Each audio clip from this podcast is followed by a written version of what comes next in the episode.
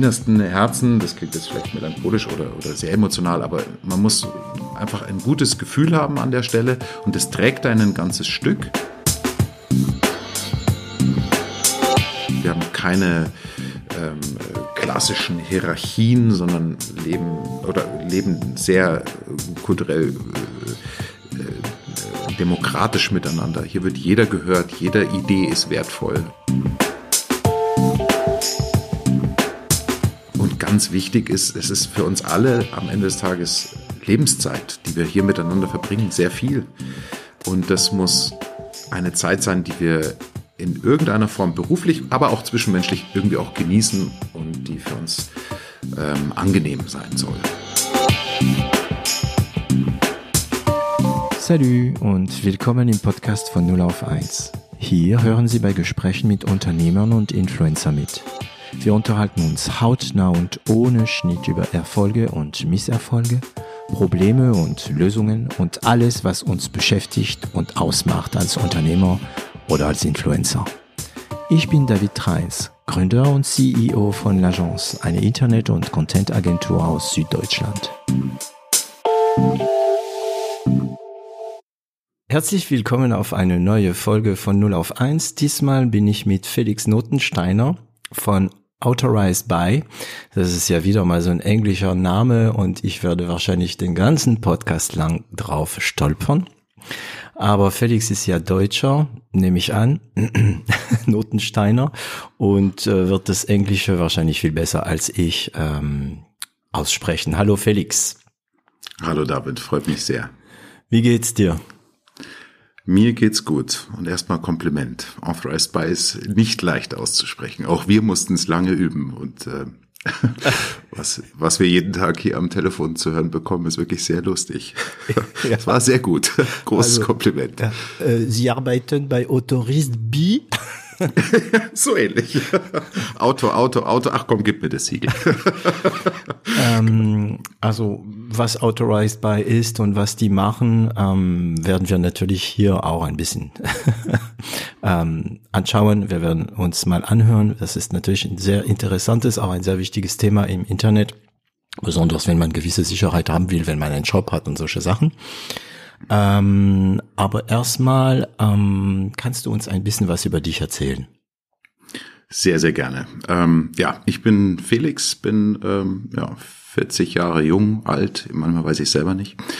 Komme aus dem äh, Münchner Umland, äh, bin auf einem Bauernhof groß geworden, lebe mittlerweile mit meiner Lebensgefährtin und mit meinen zwei Kindern in München im Stadtzentrum und ähm, ja, äh, freue mich sehr, heute hier zu sein und äh, mit dir tatsächlich ein bisschen Zeit zu haben, um ein bisschen zu plauschen. Ja, ich bin immer dankbar, weil wenn man, sagen wir mal, erfolgreiche Unternehmer sagt, hey, willst du bei meinem Podcast mitmachen? Gucken Sie sich das an, sagen die meistens ja und dann sagen wir ja, Achtung, jede Folge dauert zwei Stunden und äh, es gibt ja immer wieder welche, die versuchen, eine halbe Stunde oder noch eine Stunde zu bekommen. Da sagen wir nein, aus Respekt für alle anderen auch noch dazu. Und weil es ja nicht zum Konzept passt. Also danke dir, dass du da mitmachst. Ähm, jetzt gleich mal die erste Frage. München, äh, nee, Bayern, Bauernhof, äh, so, so wie man sich das so vorstellt? Also ich, äh, ich würde für mich definieren, ja. ja. Ähm, wirklich auf einem Einsiedler-Bauernhof umringt von Feldern und Wäldern mhm. groß geworden, in der gefühlten totalen Freiheit. Äh, da, wo das Leben Pferd, noch in Ordnung ist. Da, wo das Leben noch in Ordnung ist, genau. Okay. Pferd, Hund, Katze, Maus, alles, was dazu gehört. Ja. Okay. Äh, keine Kühe? Viele Kühe. Viele Kühe. viele Kühe. Also viele, viele Kühe, ja. Und deine Familie gehört also zu den Leuten, die kein Samstag, kein Sonntag, keinen Urlaub hatten? Ähm, tatsächlich ähm, ist es nicht meine Familie, wenngleich es, ähm, wenn man dort aufgewachsen ist, natürlich ähm, fast schon familiäre Anbindung hat. Mhm. Nee, meine Familie sind keine Landwirte, aber ähm, wir waren dort eingemietet auf dem Bauernhof. Ähm, und ähm, ja, hatten da eine richtig, richtig schöne Zeit, muss man wirklich sagen. Okay. Also eine schöne Kindheitserinnerung. Absolut, absolut. Würde ich äh, sehr auch meinen Kindern wünschen. Mhm. Ähm, suchen wir auch schon lange und gucken auch schon lange, aber es ist wahnsinnig schwierig, ähm, etwas, etwas zu finden. Mhm. Und ähm, Du hast keinen bayerischen Akzent, oder? Koni Wenn's magst, kann ich das auch. aber sonst, aber ja genau, aber bei den Schwaben ja. kenne ich das so, ähm, dass die obwohl, also manchmal, wenn sie sich Mühe geben, einen Akzent haben, so genauso wie ich. Mir wurde auch schon gefragt, ähm, warum ich noch diesen französischen Akzent habe und ähm, ob, ob, ob, ob, ob ich das mit Absicht mache. Und das ist genau wie bei den Schwaben, den Akzent kriegst nicht weg, den, den, den hörst du ja nicht mal. Außer also du gehst zur Logopäde Stelle. und, und, und, und, ne?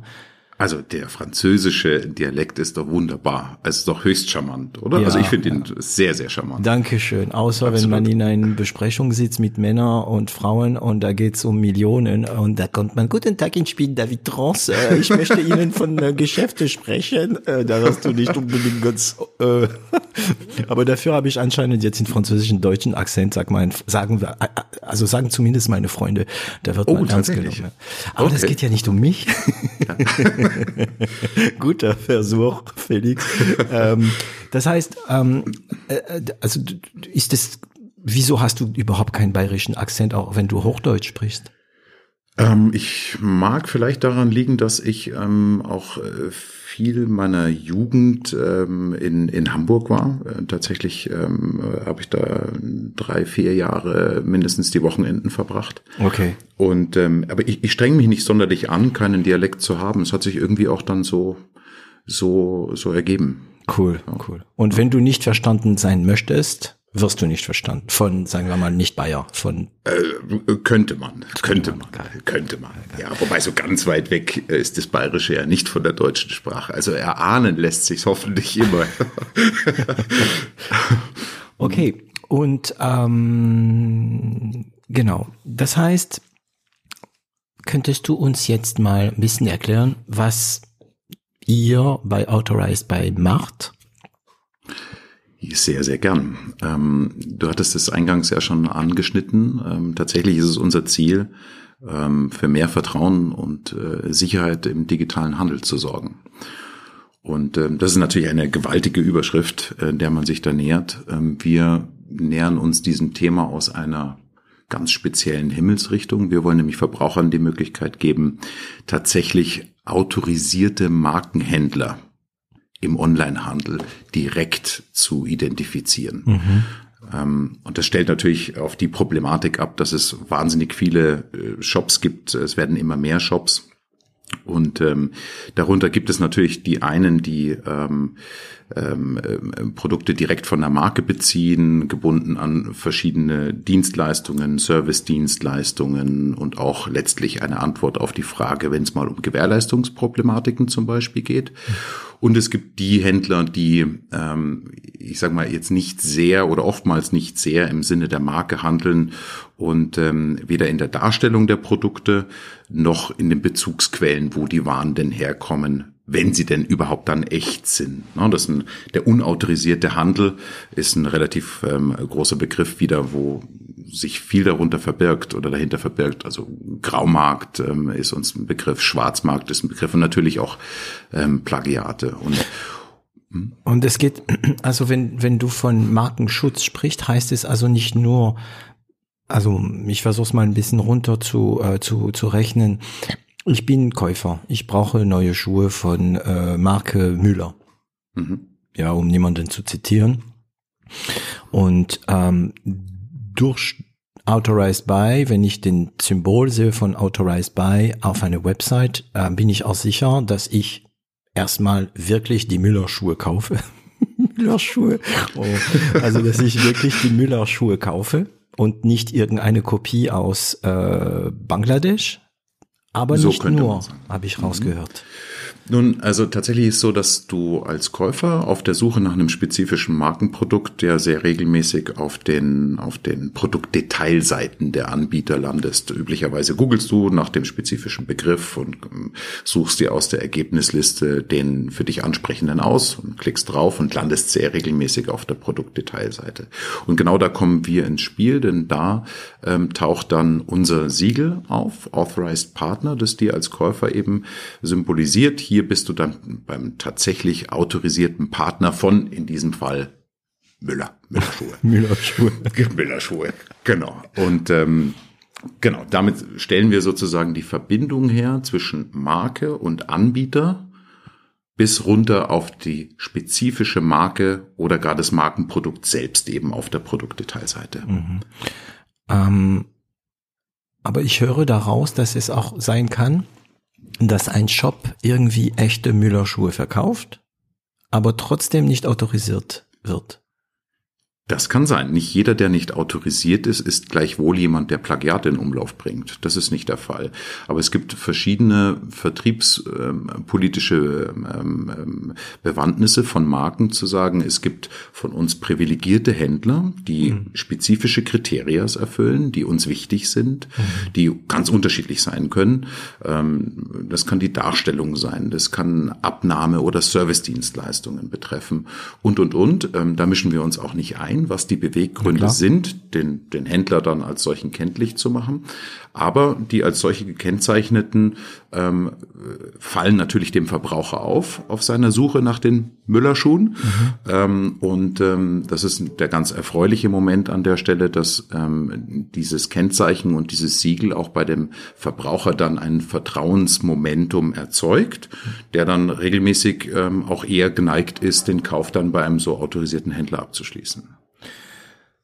Ähm, wenn ich das auch gut verstehe, kann es sein, dass ich zu irgendeinem Händler gehe, online, ne? das ist nur online, mhm, ja. ähm, dass ich da meine Müllerschuhe kaufe, aber dass diese Händler nicht von dem Ersteller, sagen wir mal, ähm, autorisiert ist. Also ähm, kann der Händler das trotzdem nicht unterbinden? Also ich meine, ich glaube, ich kann nicht also ich, es gibt mehrere Fragen. Ne? Wie verdient ein Händler Geld, wenn er nicht autorisiert äh, Müllertaschen verkauft? Wie, weil er mhm. kriegt sie ja nicht zum, zum, zum Händlerpreis, oder? Ähm, nun, das kommt drauf an. Ähm, es gibt ja auch grenzüberschreitenden Warenverkehr. Das heißt, es gibt Marken, die zum Beispiel in unterschiedlichen Ländern unterschiedliche auch Preispolitiken haben ähm, und könnte sich ja durchaus bei einem Distributeur oder irgendeinem Großabnehmer ähm, eindecken mit Waren und die dann auch zu erträglichen Konditionen einkaufen und in Umlauf bringen. Also auch die verdienen natürlich Geld. Mhm. Das ist damit nicht, nicht, nicht, nicht ausgeschlossen. Ne? Also die mhm. kaufen es nicht zum, selber zum Verkaufspreis und bringen es wieder in Umlauf, das nicht. Ja, stimmt. Also ist es noch so, Vuitton zum Beispiel findet man nur in den Vuitton-Läden. So viel zum ich Beispiel. Weiß. Ja. ja. das heißt, wenn du ein Vuitton kaufst irgendwo anders, heißt es nicht unbedingt, dass es eine Kopie ist, sondern es kann auch einen, sagen wir mal, nicht autorisierten Händler sein. Richtig. Genau. Und die, Richtig. die Ersteller wollen natürlich, dass die eigenen Produkte immer gut im Bild sind, immer dass alles stimmt und die einzige Möglichkeit, dass sie haben, das ein bisschen unter Kontrolle zu haben, wäre dann, also unter anderem wahrscheinlich über Authorized By.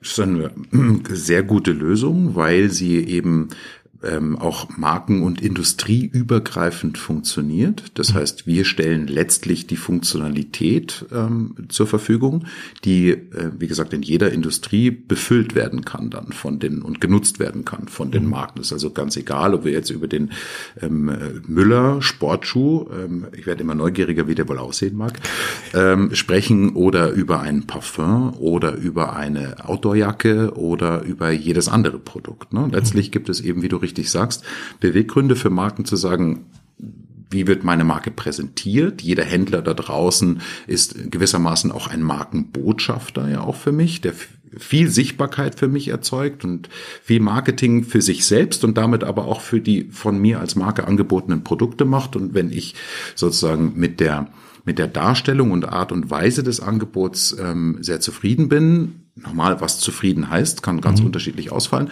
dann habe ich eben diese Möglichkeit, dieses, ähm, dieses Siegel ähm, zu vergeben und die Autorisierung ähm, da auszusprechen. Und okay. nachdem das eben in so vielen Industrien anwendbar ist, hilft es allen Beteiligten sehr, weil der Verbraucher auf der Suche nach unterschiedlichen Produkten aus unterschiedlichen Kategorien immer wieder dem dem Siegel begegnet und es ihm immer wieder und noch schneller erkennbar wird, hier bin ich ähm, eben sicher auf der Suche nach autorisierten Händlern. Mhm. Genau, und für uns sagen wir mal, Verbraucher sind die Hintergründe vielleicht nicht so wichtig. Wichtig ist, dass ich als Verbraucher das Gefühl habe, okay, das Produkt kaufe ich da und da darf, da kaufe ich es ohne Bedenken. Da gibt so es keine böse Überraschung, ja. weil ich kann mir auch vorstellen, dass wenn man Produkte bei nicht autorisierter Händler kauft, dass dein Rattenschwanz mitkommt, mit Garantie, mit mit Austausch, mit äh, volles Programm, ne? Unter Umständen ist es so, ja, mhm. genau. Mhm. Ähm, das ist schon wie, also jetzt kann ich wieder meine, meine, meinen Lieblingsausdruck rauspacken, so Schnapsidee. Also du, du, du kennst natürlich 0 auf 1 und du hast alle Folgen gehört und du weißt alle. natürlich. Nicht alle, aber viele. Du weißt natürlich, was ich immer mit. Schnapsidee meine. Ich meine mit Schnapsidee oft eine sehr gute Idee, bei denen aber viele sagen würden, ach so ein Scheiß. Mm, wenn ein Unternehmer allein mit seiner Idee steht, äh, und andere nicht so dran glauben. Es ist aber für mich da in diesem Sinne auch wieder so eine Idee bei euch. Also es hat Erfolg, ne, damit es klar ist, wie viel ähm, Händler, ähm, nicht Händler, wie viele ähm, Ersteller und Anbieter sind bei euch? Inzwischen? Also Stand aktuell sind es etwas über 2000 Markenhersteller aus allen ähm, Bereichen und, und Industrien. Genau. Ähm, und auf die andere Seite? Die ähm, Händler? Sind es knapp 4000 Händler, äh, die das, äh, die, die, die, die, die, die Lösung Authorized Buy umfasst ja noch viel mehr als das Siegel alleine. Es geht auch um Content und um aktuelle Daten, Produktdaten zu beziehen über die Plattform und, und, und. Und es wird ganz unterschiedlich genutzt, aber ähm, ja, ich würde schon sagen, dass wir guten Zuspruch bekommen aus dem Markt und ähm, dass das ähm, ja das das zeigt sich einfach durch die rege Anwendung am Ende. Hm. Und TÜV ist ja auch dabei, ne? Genau. Ähm, genau. Deswegen genau. sind wir jetzt natürlich nicht an den Punkt, wo du da hast eine gute Idee, das funktioniert, das hat ja äh, seine Beweise äh, gemacht. Ähm, aber irgendwie war das so eine Idee, nehme ich an, wo du, also ihr habt die Idee gehabt, ich möchte ja wissen, wie ihr drauf kamt. Also du oder ihr, bist du alleine? Ja. Ja, also ach, nochmal so, ah, da werden wir das auch mal ansprechen. Ähm, ein Thema, was mich zurzeit begleitet. Mhm. Ähm, du hast diese Idee gehabt und du musst auf beide Seiten äh, überzeugen. Also du hast nicht nur äh, ein Produkt, den du an Kunden verkaufen soll, soll sondern auch an den an, ähm, an den Hersteller. Ne? Das ist wie eBay eBay ist eine tolle Idee, aber eBay musste Käufer und Verkäufer äh, finden. Ähm, das war eine lange Reise. Das war eine lange Reise. Also von der Idee ähm, tatsächlich über die ersten Piloten, die es genutzt haben, ähm, äh, war wirklich eine lange Reise. Und wie du sagst, die, die, rein die Funktionalität zur Verfügung zu stellen, heißt ja noch lange nicht, dass es benutzt wird sondern für so ein Instrument braucht man Sichtbarkeit und braucht natürlich auch die Relevanz. Und wir hatten ganz klar am Anfang auch ein großes Henne-Ei-Problem, aber vielleicht von vorne, wie kam es überhaupt zu der Idee? Ähm, ich war ja selber lange Online-Händler ähm, und habe ähm, einen, einen Shop gegründet, den gibt es heute noch in einem damals sehr, sehr interessanten Nischensegment der Heiztechnik. Da ging es also um Kaminöfen und Pelletöfen und Grills und so, alles was brennt, Qualität rund ums Feuer. Und ähm, in diesem Nischensegment einmal angefangen, ähm, habe ich festgestellt, beziehungsweise haben eigentlich andere festgestellt, dass sich da tatsächlich etwas äh, gegen dem Glauben aller, dass man tatsächlich Öfen online verkaufen kann. Und das führte am Ende des Tages dazu. Wann war das? Dass, Welche Jahren? Das war 2007. Dachte ich, äh, während meines Studiums kam ich auf die Idee, ich möchte online verkaufen und habe dann ähm, 2008 gegründet, habe ein halbes Jahr den Shop entwickelt und dann sind wir, glaube ich, Mitte 2008 online gegangen.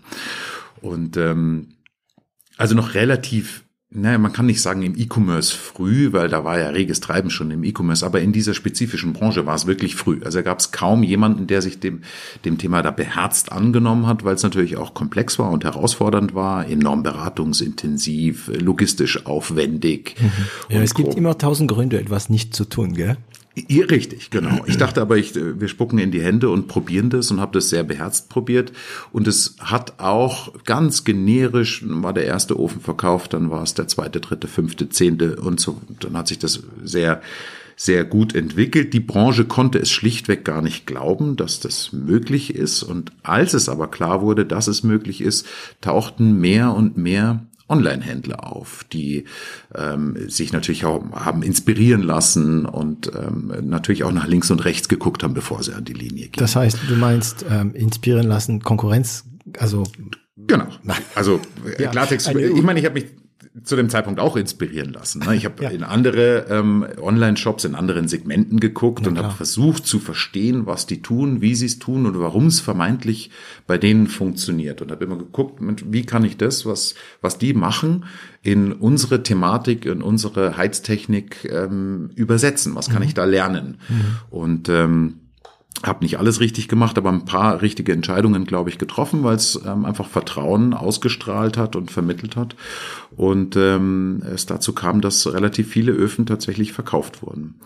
Und ähm, das haben aber natürlich auch andere Händler eben gesehen, die zu dem Zeitpunkt noch sehr lokal Ofen ist ja ein wahnsinnig lokaler Markt. Mhm. Also der ist, ist, typischerweise der Ofenbauer an der Ecke und der Meisterbetrieb, der das dann anschließt.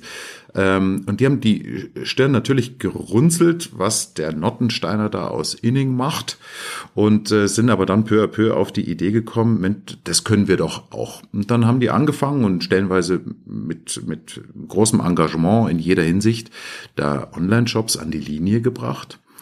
Und ähm, der Konkurrenzdruck stieg sozusagen. Und, in der ähm, Bereich Öfen, ne? In dem Bereich Öfen gab es mehr und mehr, mehr und mehr Händler und einige äh, dachten auch, komm, den Aufwand hier einen eigenen Online-Shop zu machen, den mache ich gar nicht. Ich verkaufe das bei eBay oder sonst wo. Hm. Ähm, ich mache einfach nur die Marge klar und kann auch mit kleinsten Margen leben, weil im Prinzip mache ich das Geschäft hier vom Schoß aus, von der Couch, sage ich jetzt mal ganz überspitzt ähm, und damit aber mit deutlich weniger Aufwand, als wir das zu dem Zeitpunkt betrieben haben. Habt ihr Logistik und, gehabt auch? Äh, ganz viel über Dropshipping. Ähm, mhm. das war ein großes Glück. Also ähm, Dropshipping heißt, du hast keine Ware, ne? du kaufst Ware bei äh, beim Händler, äh, beim Ersteller A und sorgst dafür, dass er selbst auch sendet und so weiter. Du bist nur der Intermediär, ne? So ist es, mhm. genau. Und haben uns eben konzentriert auf die Vermarktung der Produkte und auf eine gute Sichtbarkeit und ähm, gute genau. SEO-Positionierungen und Co. Genau.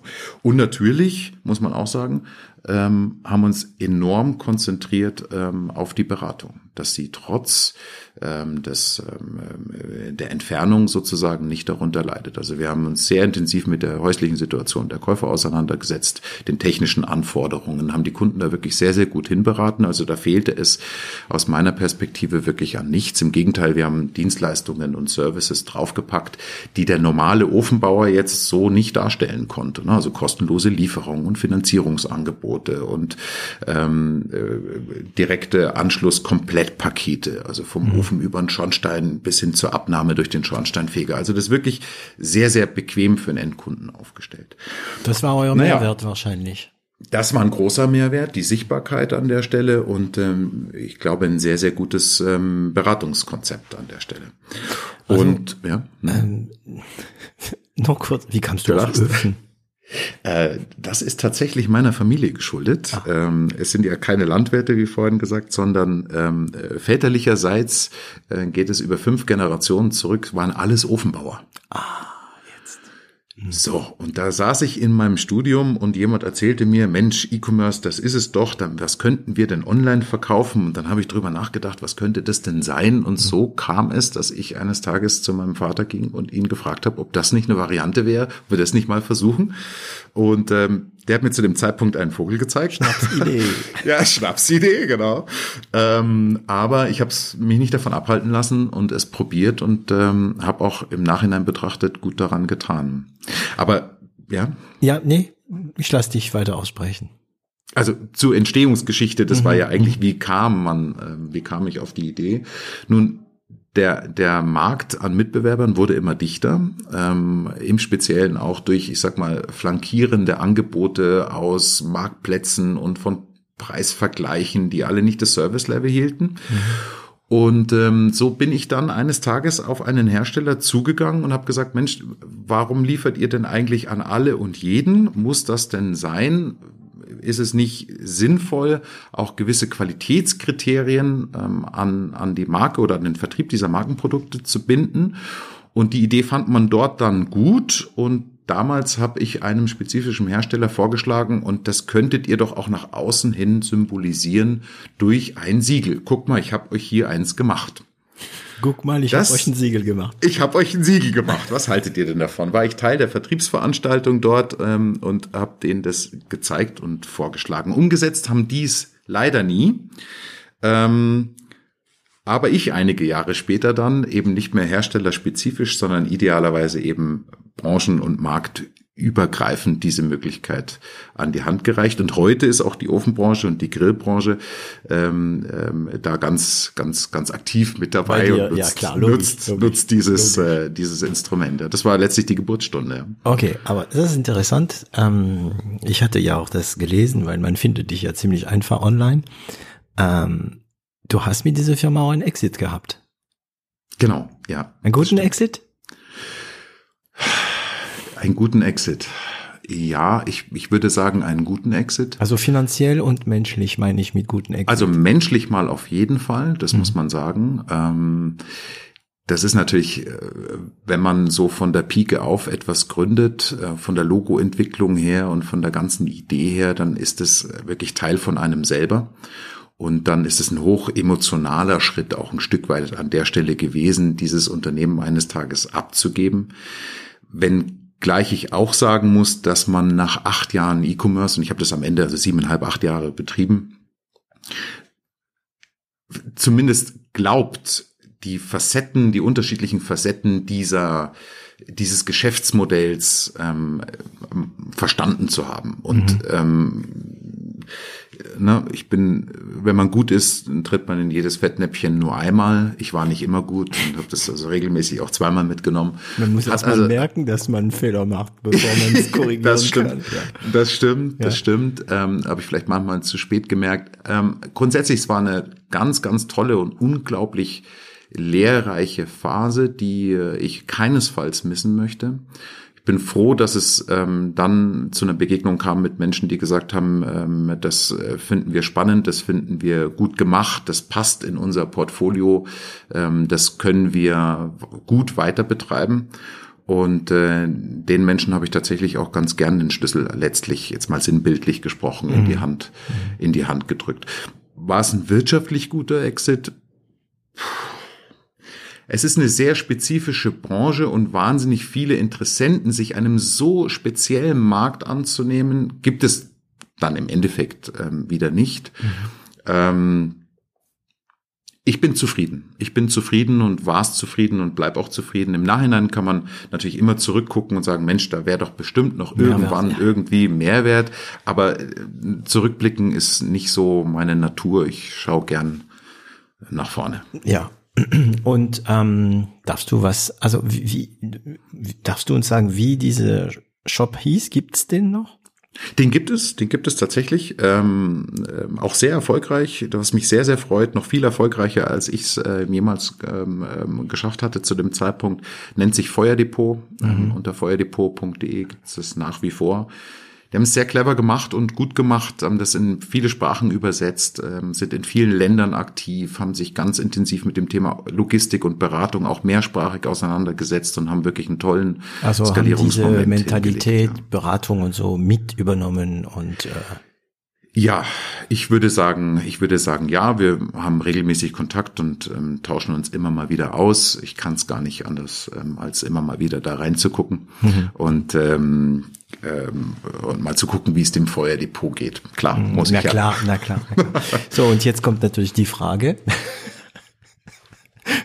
wie war das finanziell mit dem Exit? Also du kannst sagen, ich habe das für zig Millionen verkauft. Du kannst sagen, ähm, das war äh, siebenstellig, sechsstellig, fünfstellig. Du kannst sagen, ich hätte mich, äh, ich hätte in die Rente gehen können oder ich hätte, also war das, wie war das finanziell?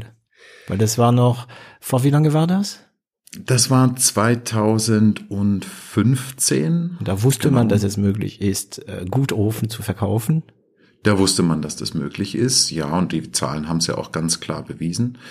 Ähm, also über die konkrete Zahl möchte ich nicht gern sprechen. Ähm, es war so, dass der wahnsinnige zeitliche und kräftemäßige Invest, äh, der unerbitterliche, nicht aufhörende Kampf ähm, mhm. Äh, weit über die zwölf Stunden Tagesgrenze hinaus sich im Nachgang gelohnt hat. Okay.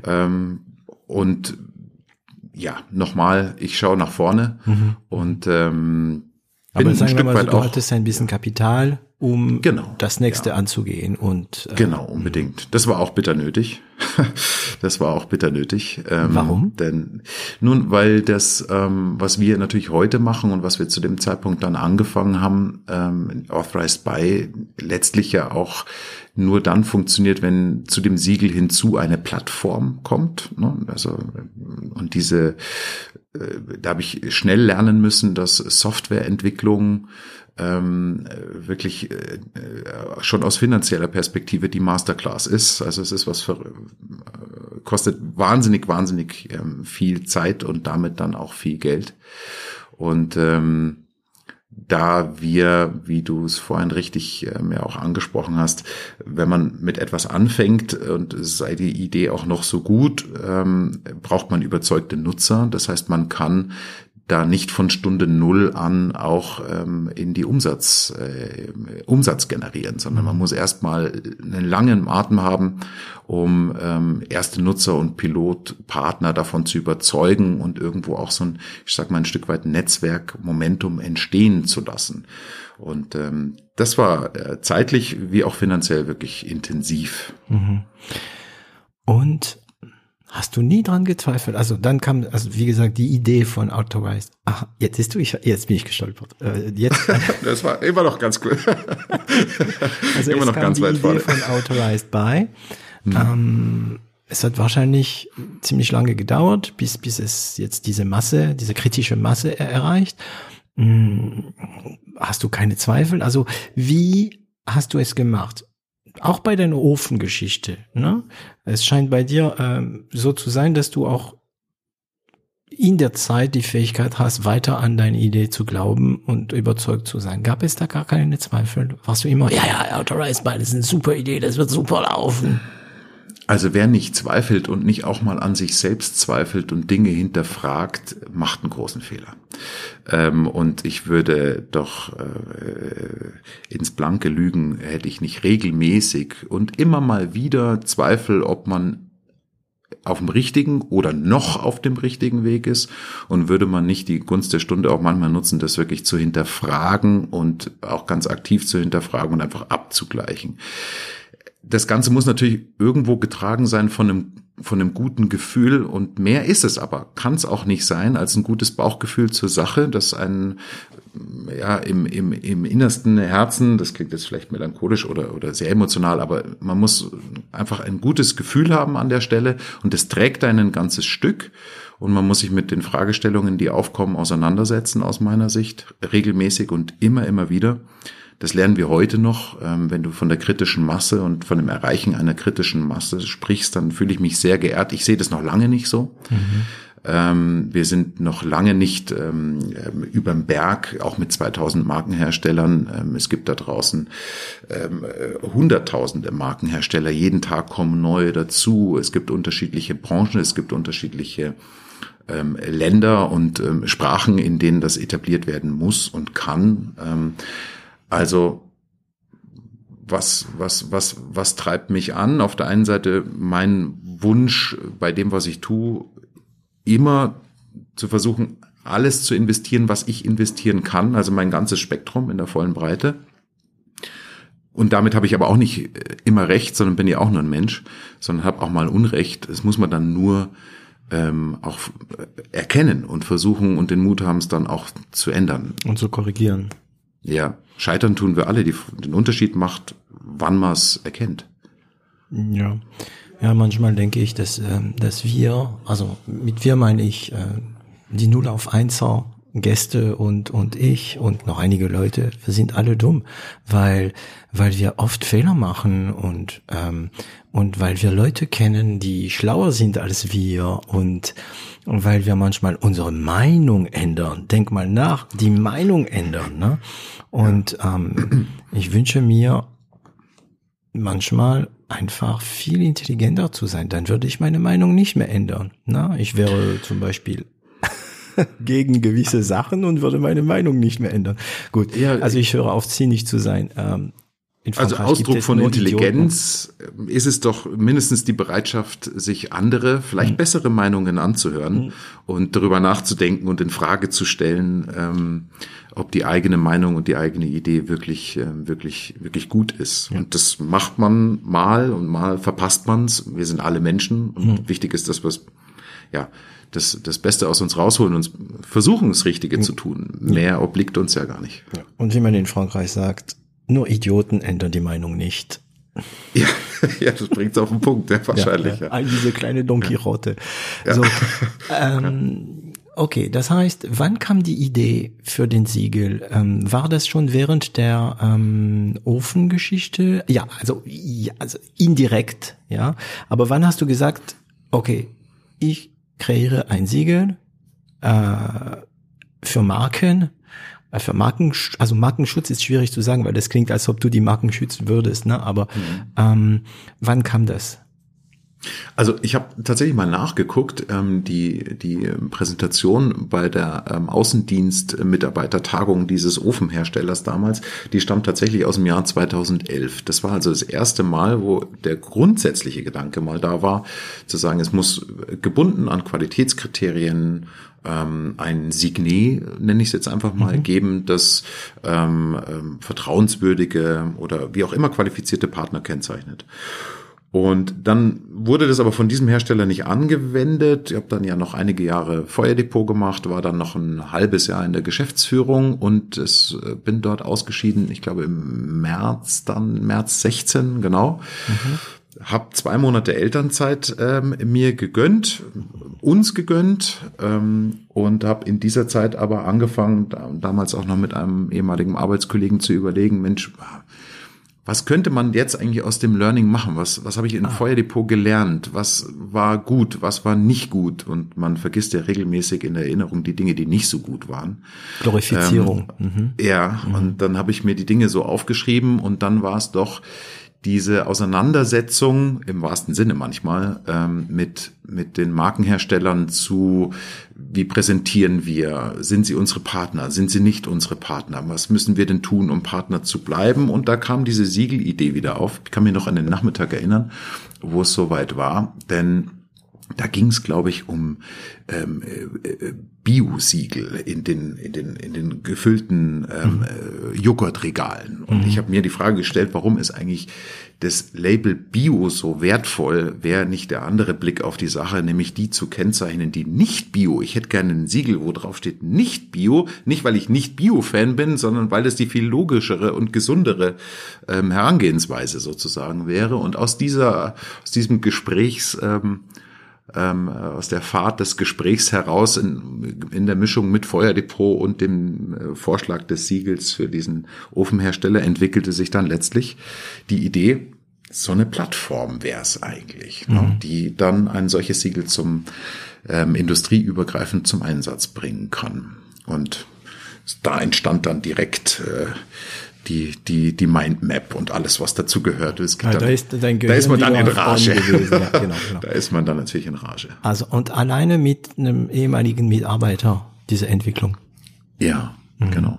Ja, diesen Nachmittag auf jeden Fall. Genau. Wir sind dann damals auch gemeinsam an die Linie gegangen und haben angefangen zu entwickeln, haben uns dann zwischenzeitlich äh, ein Stück weit auseinandergelebt ähm, und dann habe ich alleine weitergemacht und ähm, die ersten Pilotpartner dann angesprochen, die dann auf die Plattform kamen. Es waren natürlich alles Pilotpartner aus meinem ehemaligen beruflichen Dasein, ne? wie gesagt, die Öfenmenschen und die Grillhersteller. Mhm. Und die haben dann angefangen, das zu nutzen. Und ähm, nachdem die Plattform, ja, beziehungsweise das Siegel fußt ja auf der Plattform, die wir ähm, aufgebaut haben zwischenzeitlich, ähm, das heißt, die Marken kommen auf unsere Plattform und können über die Plattform eben äh, Händler autorisieren, ihnen also diese Würdigung. Mhm. Also ihr bietet wirklich auch ein Backend, wo ich als als Müller Schuh reingehen kann und sagen, der Händler darf, der Händler darf, der Händler darf. So ist es, ganz mhm. genau so ist es. Und ähm, da haben wir dann verstanden, dass wenn das jetzt Hersteller sind, die ähm, die aus ähm, oder die Produkte herstellen, die in unterschiedlichen Verticals gehandelt werden. Ne? Nehmen wir mal so eine Trinkflasche beispielsweise, ohne jetzt einen Markennamen zu nennen. Ähm, die Trinkflasche, die wird im Outdoor-Bereich ähm, verkauft, die wird im Kinderspielzeugbereich verkauft, die wird im Haushaltswarenbereich verkauft. Mhm. Und so kam die Marke rein und hat gesagt, Mensch, der Händler aus dem Outdoor-Bereich, der Händler aus dem Spielzeugbereich und der aus dem Haushaltsbereich, die sind autorisiert, sollen autorisiert sein. Also dann ähm, haben diese Händler Händler auf diesem Weg sozusagen von uns erfahren. Und das war wiederum der Moment, wo wir in unterschiedlichen Verticals letztlich mhm. einen Aufschlag hatten, zu sagen, Mensch, das ist doch toll, dass du von diesem Flaschenhersteller, Aluflaschenhersteller, ähm, da die Autorisierung bekommen hast, aber du macht es nicht Sinn, du verkaufst ja noch 30 andere Marken, ähm, macht es nicht Sinn, hier von denen die Autorisierung wieder ähm, einzuholen und das kannst du tun über die Plattform. Und so kam dann, hat sich da so eine Dynamik, sage ich jetzt mal, entwickelt, die natürlich immer befeuert werden muss. Da müssen wir uns drum kümmern und ich sag mal, diese Dynamikbälle auch in der Luft halten und auch darauf Einfluss nehmen. Da geben wir uns große Mühe mit Customer Success, also jedem dabei zu helfen, dass er möglichst viele Autorisierungen bekommt oder den Marken zu helfen, ihre, die ausgesprochenen Autorisierungen dann wirklich auch unter die Händlerschaft zu bringen. Das ist ja unsere Kernaufgabe, mhm. damit sich das System und das Erscheinen des Siegels eben auch ähm, bewegt mhm. und idealerweise schnell. Ne? Also am Anfang war das eine Idee, hm, mhm. diese Autorisierung. Dann bist du zu den ersten gegangen, also diese, die du immer Pilot nennst. Warum haben sie mitgemacht? Weil sie dich gekannt haben, haben gewusst, ah ja, der wird sowieso was draus machen oder hatten die schon damals Mehrwert? Ähm, also sie hatten ganz bestimmten Mehrwert. Aus reiner Nächstenliebe haben die das nicht gemacht. Auch wenn man sich über, über Jahre hinweg äh, gut mittlerweile, äh, dann auch irgendwann gut kennengelernt hat. Aber das ist ja wirklich eine vertriebspolitische, fast schon für, für, manche mindestens eine vertriebspolitische Entscheidung. Und das muss natürlich auch in die Vertriebspolitik, die da gelebt wird, passen. Mhm. Und ähm, um den Need oder um den um den Bedarf an der Stelle wusste ich ja und habe natürlich auch speziell mit denen gesprochen, wo ich wusste, da das passt einfach, das ist ein Match, das was wir hier machen passt genau da rein. Also jetzt Beispiel, ne, es gibt äh, Hersteller, die auch ähm, Verträge aufsetzen mit ihren Händlern, ähm, Online-Vertriebsverträge, man spricht da gern vom selektiven Vertrieb beispielsweise. Das ist eine prima Idee, das kann man so machen, das ist eine Art und Weise des Vertriebs, die in manchen Fällen passt, aber die hinkt natürlich an der Stelle, als dass die dann geschlossenen Verträge mit Händlern, die werden dann feierlich unterzeichnet hinter verschlossenen Türen und wandern letztlich in die Schublade. Mhm ähm, und das ist der Händler stolz drauf und die Marke stolz drauf.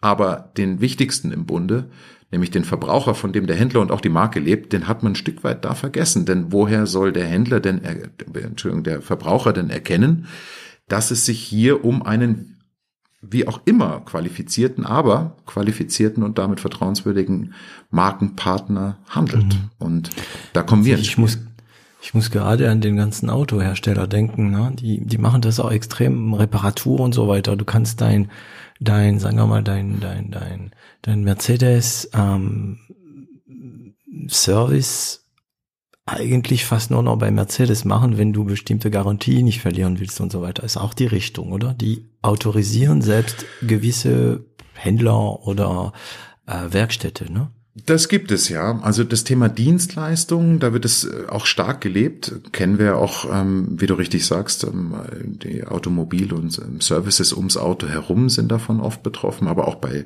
bei Technik. Ne? Mhm. Es gibt den autorisierten Apple Store genau. und Co.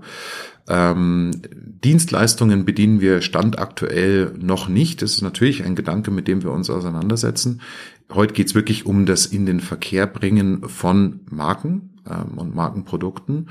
Aber das ist natürlich ein interessanter, interessanter Gedanke, den mhm. wir natürlich auch ähm, auf dem Schirm haben. Ja. Wie verdient ihr denn Geld? Wer gibt euch Geld? Ich, ich vermute hauptsächlich die Händler, ne? Sowohl äh, als auch. die, nee, ich wollte eigentlich nicht die Händler sagen. Ja, die Marken die wahrscheinlich, Marke, ja. Ähm, sowohl als auch tatsächlich. Ähm, wir haben uns ähm, zu früher Stunde, es war ganz anders geplant, aber zu früher Stunde dann ähm, durchgerungen, eigentlich eine der Kerndienstleistungen, die wir haben, nämlich das tatsächliche Autorisieren, also die ausgesprochene Autorisieren, äh, Autorisierung oder das Anfragen einer solchen, ähm, kostenlos zu stellen. Das heißt, Marken und auch Händler können auf die Plattform kommen, es- haben einen kostenlosen Zugang und können sich mit ihren Marken oder Händlern eben vernetzen. Das ist kostenlos. Ähm, wir können nicht nur von Luft und Liebe leben, ähm, deswegen Ja, ist die Frage total berechtigt. Ähm, äh, wir haben zum Beispiel ähm, für die Händler unterschiedliche Siegel Ausprägungen auch ähm, parat, die dann kostenpflichtig werden. Klammer auf, es gibt ein kostenloses Siegel für die Startseite beispielsweise. Und dann gibt es ähm, ein Siegel mit dem TÜV Shopident, ähm, einer zusätzlichen Überprüfung der Anbieteridentität durch unseren Gesellschafter, den TÜV. Ähm, das ist ein Kosten, eine kostenpflichtige Leistung für Online-Shops. Und ähm, die Marken als solches haben mir über die Autorisierung hinaus auch noch ähm, Premium-Funktionalitäten. Zum Beispiel eben, ich hatte es vorhin schon mal kurz angesprochen, das Thema Produktdaten und Content. Ne, Die über uns zu verwalten, über die Plattform zu verwalten und die dann eben ganz gezielt an autorisierte Händler auszureichen. Eben nicht nur auszureichen, sondern damit auch gleichwohl die ähm, Kontrolle zur tatsächlichen Verwendung von den Produktdaten zu haben. Und ich nehme an, dass da auch im Hintergrund teilweise Analytics laufen für die, für die Marken und solche Sachen. Ähm, also was wir, das Siegel ist ja ähm, eine, eine wirkliche Technologie, ist also kein Bild, ähm, sondern eine Technologie. Und diese Technologie reagiert in Echtzeit. Wir nennen es auch Echtzeitsiegel. Das heißt, ähm, das hat den großen Vorteil für die Marken, dass wenn die einen Händler autorisieren und das durch die Klickbestätigung tun, dass wirklich in diesem Moment die Partnerschaft auch attestiert wird. Ähm, gleichwohl aber auch, dass wenn so eine Partnerschaft mal aufgelöst werden sollte, aus welchen Gründen auch immer, das mag es ja mal geben, dann können Sie diese Partnerschaft deaktivieren und in dem Moment verschwindet auch das Siegel vollautomatisch. Das heißt, damit ist diese Chance eingefangen, dass sich so ein Thema verselbstständigt, ne, dass sich ein Bild verselbstständigt. Das heißt, ich nehme an, ich als, als Händler, wenn ich jetzt von Müller Schuhe, ähm, Ich, ich will so einen Müllerschuh. Müller Schuhe, ja. ähm, ähm, jetzt, ich, mir, mir mir, mir, mir, mir, mir reisen gerade zehn Witze über das Thema Müllerschuh durch den Kopf. Ich muss sie einfach gerade wegdenken. ähm, wenn ich also Händler bin von Müllerschuh, ich bin ja bei euch auch angemeldet. Ich krieg so eine Art Snippet, ne, so ein bisschen Code, den ich auf mein Web einbinden kann. Und dieses Code kümmert sich um alles, dass, dass der Siegel sichtbar ist und so weiter. Genau. Und ich als ähm, Händler bezahle auch einen Obolus dafür. Und ähm, weil es ist ja so, wenn man ähm, das Thema Siegel nimmt, wo es gibt einige Siegel im Internet, ne, es gibt auch diesen Trusted Shop, aber die sind mehr auf äh, Sicherheit, glaube ich, ne? Also Sicherheit, ähm, Bezahlsicherheit und so weiter, ne? Die überprüfen, glaube ich, im Wesentlichen ähm, die Rechtskonformität von Genau, allgemeinen genau. Geschäftsbedingungen, zum Beispiel sowas. ne? Genau. Also wenn ich Trusted Shop habe, brauche ich trotzdem den äh, Authorized Buy. Ist eine sehr sinnvolle Ergänzung, ähm, würde ich sagen. Du wirst jetzt nicht Ähm, Nein sagen, aber das stimmt tatsächlich. Also das sind Also- zwei Paar Schuhen. Das sind zwei Paar Schuhe. Das erschließt sich ähm, erstmal nicht jedem, denn auf den ersten Blick sagt man, Siegel ist doch Siegel und da ist eben jetzt noch ein Siegel, ein blaues Siegel, okay. Ähm, aber tatsächlich sind die Aussagen, die da dahinter stehen, ja beide für sich wertig, muss man äh, auch ähm, neidlos anerkennen und respektieren. Ähm, in der Kombination aus meiner Sicht wahnsinnig stark. Ähm, aber die Marken, also die Hersteller, zahlen die immer noch nicht bei euch? Oder musstet Doch. ihr? Ja, genau. Äh, doch, ähm, also die Autorisierung als solches ist für Marken eben unbegrenzt ähm, kostenlos. Das heißt, sie können ihre Händlerschaft onboarden. Und ähm, wenn sie dann an den Punkt kommen, wo sie sagen, der, der Logik folgend, wenn ich die Händler dort draußen autorisiere und mir damit also die Wahrnehmung meiner eigenen Marke am Herzen liegt, dann möchte ich gleichwohl alle Händler mit allem ausstatten, was sie für den erfolgreichen Vertrieb und für eine valide Darstellung meiner Produkte auch brauchen. Also und das ist im digitalen Handel Marketingunterlagen, also mhm. Content in Form von Produktdaten, Stammdaten, Attribute, Bilder, was auch immer.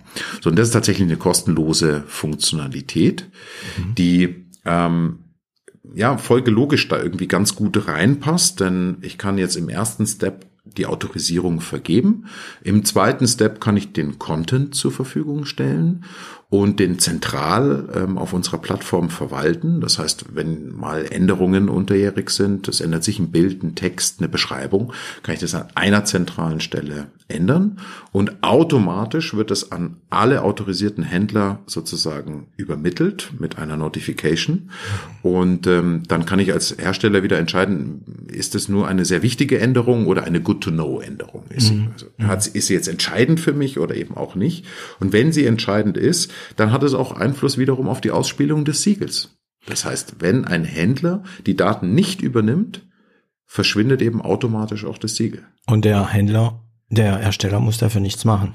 Das der halt alles muss automatisch. Dafür nichts machen. Das wow, genau das klingt, ja, jetzt verstehe ich, was du vorhin gemeint hast. Ich, ich, ich erinnere mich an deine Aussage über ähm, Software allgemein, ne? aber das ist ja. Software jetzt, ne? Oh ja. Ähm, und oh da, ja. da passiert eine Menge. Ähm, aber diese Ideen am Anfang hattet ihr alles nicht. Das, das ist im Laufe der Zeit gekommen. Das hat sich so aufgebaut, oder? Tatsächlich waren all diese Ideen und sogar noch einige Äste, über die ich jetzt nicht sprechen kann, weil wir sie noch in der Pipe haben. Mhm. Also ich habe ein, ein, ich kann mich noch gut erinnern, wir haben uns mal drei Tage eingeschlossen dann und haben einen Blueprint an die Wand gemalt und das nachträglich digitalisiert. Das schafft kein Drucker, weil es so riesig geworden ist. Mhm. Da sind noch einige sehr sinnvolle Ergänzungen ähm, auch und eine ganz neue ähm, Persona, die hinzukommen kann ähm, die wir heute noch nicht berücksichtigen. Aber tatsächlich, das war von vornherein auch der Plan, das Thema Produktcontent gleichwohl in diese Logik ähm, mhm. einzubinden. Und es gibt auch noch eine, eine, eine ganz ähm, äh, wesentliche Funktion, ähm, die, die auch einfach Sinn ergibt und allen Händlern und, und Markenherstellern gleichwohl hilft. Denn als Marke ist es ja immer eine große Herausforderung, die richtigen Produkte zur richtigen Zeit bereit, bereitzuhalten. Mhm. Das heißt, ähm, und oftmals findet die Produktentwicklung und auch sozusagen die Produktion ähm, auf Basis sehr zeitverzögerter Daten statt. Das heißt, wenn wir jetzt ähm, das Ganze etwas transparenter schalten wollen und ähm, sicherstellen wollen, dass die Marke an der Stelle eben ähm, schneller agieren kann, dann ist es nur logisch, dass wir ähm, nicht auf, das ist ganz wichtiger Punkt jetzt, nicht auf den einzelnen Händler bezogen, sondern über die ganze Schar der Händler hinweg auf das Produkt bezogen, der Marke sehr wohl sagen können, ähm, dieses Produkt im zeitlichen Verlauf erfreut sich nach folgender Aufrufe, gemessen mhm. wirklich an den Aufrufen, also Impressions durch den Verbraucher. Mhm.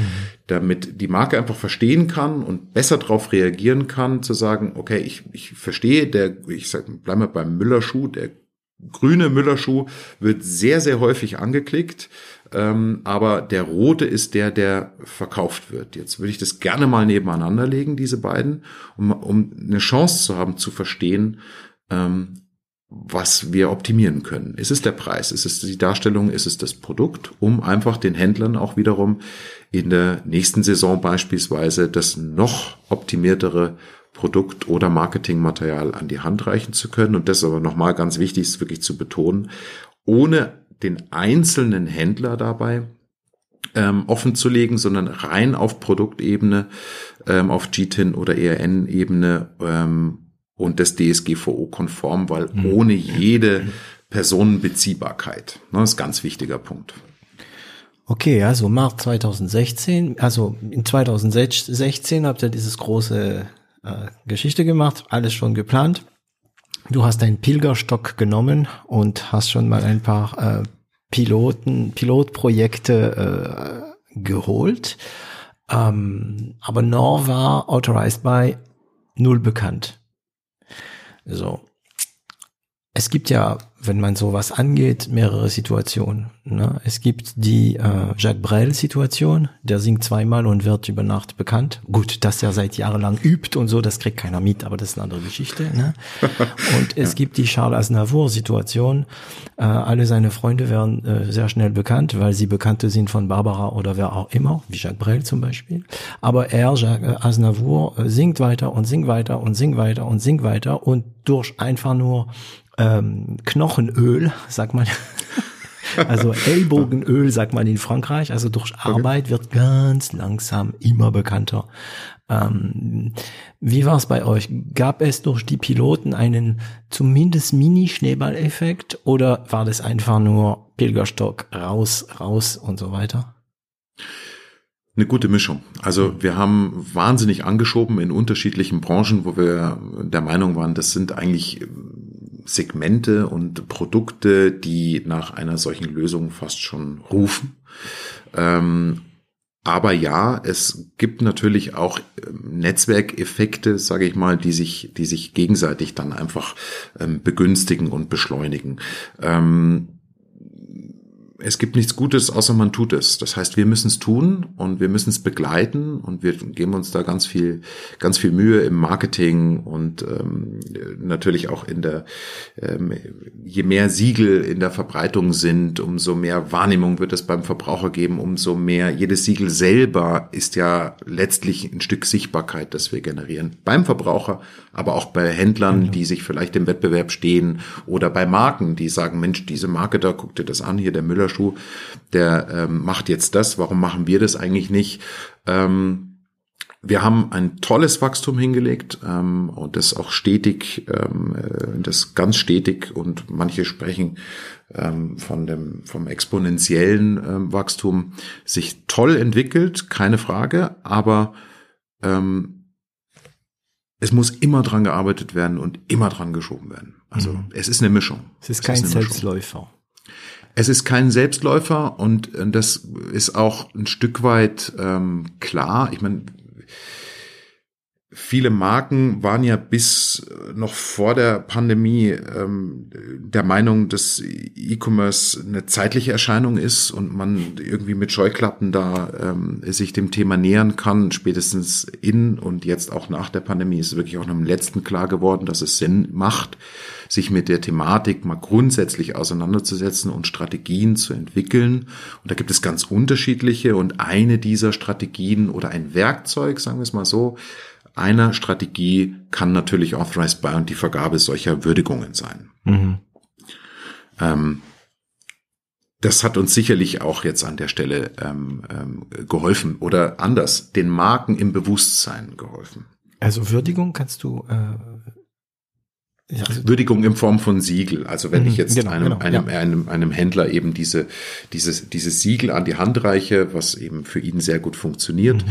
ähm, dann ist es ja auch eine, eine Würdigung. Nicht? Also ja. du sollst, ja, ja, ja, ja. Und man, man, also ich, ich weiß es, wir sind, ähm, die Agentur ist mittlerweile auch ähm, ähm, Affiliates und zertifiziert bei gewisse Serveranbieter, sagen wir mal so. Ja. Und ähm, ja. das Erste, was man macht, ist das, ah ja, cool, ich habe einen Stempel und dann knallt man das auf das eigene Web. Man muss halt aufpassen, dass man es nicht gleich mal als Pop-up macht, hey, schaut mal, wir sind zertifiziert, sondern dass man das kurz mal diskret in der Fußzeile macht oder so. Aber ja, man will es schon zeigen.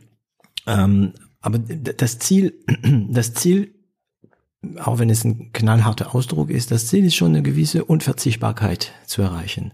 Also es, ich, ich nehme an, dass dieses Bio-Siegel unverzichtbar ist, wenn du Bio, wenn du Bio bist. Es gibt ja auch natürlich diesen, ähm, ja, ist das was noch Bio, Bioiger ist als Bio. Ähm, Ui. Ah, ich müsste noch Bio wissen. als noch ja, mehr Bio als Bio. Ja, es gibt welche, der bei denen Bio nicht reicht. Ah, das mhm. kommt wieder. Das ist ähm. Äh, ja, egal. Das sind Bauernhöfe, die auch noch eine andere Art von Stempel haben, der über Bio. Tierwohl? Bitte? Meinst du Tier, meinst du Tierwohl? Nee, nee, nee. Da gibt's auch so ein Tierwohl-Symbol. Mhm. Ja. Und, aber die sind noch nicht unverzichtbar. Ne? Der Biosiegel Mhm. ist, sagen wir mal, kann man sagen, unverzichtbar. Sonst wird man einfach nicht ernst genommen. Das ist der Hammer, ne? Da hat Mhm. jemand diese Idee gehabt, sagt, oh, wir machen mal ein Biosiegel, ne? Und jetzt ist es so, wenn du kein Biosiegel hast und sagst, ich bin Bio, äh, nee, du hast kein Biosiegel, ne? ähm, Ähm, das heißt, das Ziel wäre bei euch natürlich auch, sagen wir mal, wenn ich gewisse Marken betreiben will, dass das Authorized by unverzichtbar ist, oder? Ja, und das ist ein interessanter Gedanke, denn ist es nur unverzichtbar für den Händler, der sagt, wenn ich diese Marken vertreibe, dann ist es mir einfach besonders wichtig, äh, mich auch als ähm, seriöser Markenhändler kenntlich zu machen. Das ist ein Aspekt. Und ähm, klar, den wollen wir unbedingt erreichen und bedienen. Ähm, die andere Seite der Medaille ist natürlich auch aus Markensicht auf ähm, selben Fall geschaut. Klar, da wollen wir sehr gerne erreichen, dass Marken, die sich dem Thema E-Commerce beherzt, sage ich mal, nähern, strategisch nähern, mhm. ähm, an den Punkt kommen zu sagen, wenn wir das machen, dann wollen wir das mit einem sehr bekannten Instrument tun, das ähm, alle Vorteile birgt wie beschrieben, es also nicht die Gefahr läuft, sich zu verselbstständigen, wir es auch aussteuern können, es selbst in der Hand haben. Ähm, und ähm, das wird Teil unserer Vertriebsstrategie. Mhm. So, also du hast gesagt, das war nicht ein Selbstläufer, also teilweise sind, sind neue Kunden durch Kunden gekommen. Ja. Neue Händler, wahrscheinlich neue Marken. Und du hast auch gesagt, wir mussten aber echt heftig, also kräftig mitschieben, mitdrücken. Was habt ihr gemacht? Wir haben ganz, ganz viel ähm, Überzeugungsarbeit ähm, geleistet. Ähm, denn äh, das ist eine vertriebspolitische Entscheidung am Ende, wie wir es vorhin schon mal hatten. Und ähm, da muss man sich mit auseinandersetzen, inwiefern man, also aus Markensicht damit auseinandersetzen, wiefern man sich dem E-Commerce sozusagen aktiv zuwendet. Mhm. Und was haben wir gemacht? Nun, wir haben ähm, mit ganz, ganz vielen Marken gesprochen und haben sie letztlich selbst entscheiden lassen, haben nämlich ihnen ein, ein, ein, auch Produkte gezeigt, die wir einmal gekennzeichnet haben, also einfach nur als Bild. So sähe das aus bei einem Händler. Und so sieht es heute aus. Und jetzt entscheidest du dich, geh von dir selbst als Mensch aus. Wo würdest du denn deine Kaufentscheidung potenziell eher treffen? Mhm. Und ähm, da haben wir regelmäßig dann Zustimmung bekommen.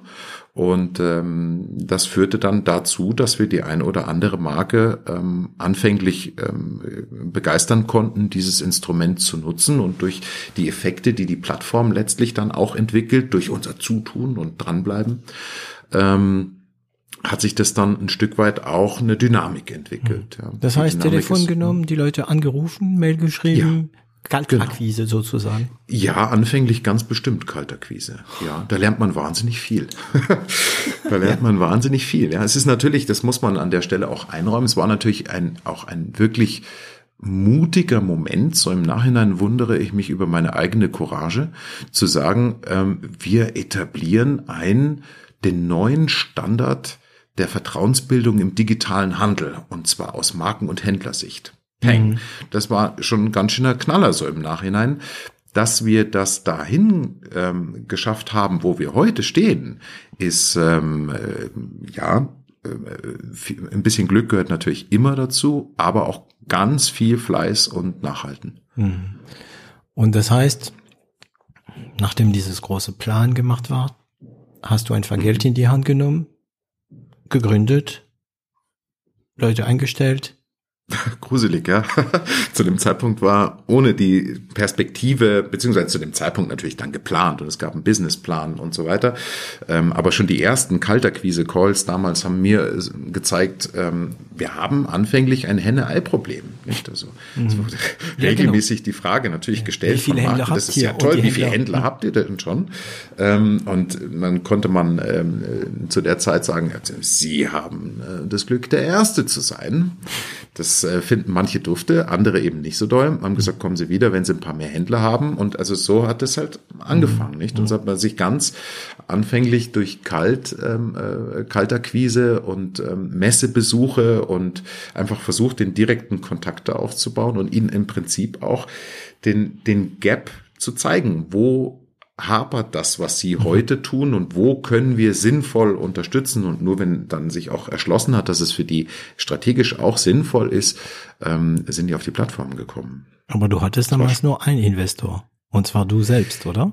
Damals ähm, ja noch begleitet und unterstützt von einem alten ähm, Freund, also ich sag mal Family und Friends finanziert an Love an, Money. An, ja genau ähm, an dieser Stelle und auch über eine lange, lange Etappe, die eben deutlich länger wurde und war, als sie ursprünglich geplant war, weil wir ähm, ja damals vielleicht auch naiv noch davon ausgegangen sind, dass wir, dass sich der Nutzen jedem sofort erschließen muss und die auch direkt bereit sind mitzuspielen, ähm, mitzuspielen, nicht? Und das kam dann deutlich später als ähm, als erwartet. Was heißt deutlich später? Hm, gut, gut ein Jahr später. Also so in 2017.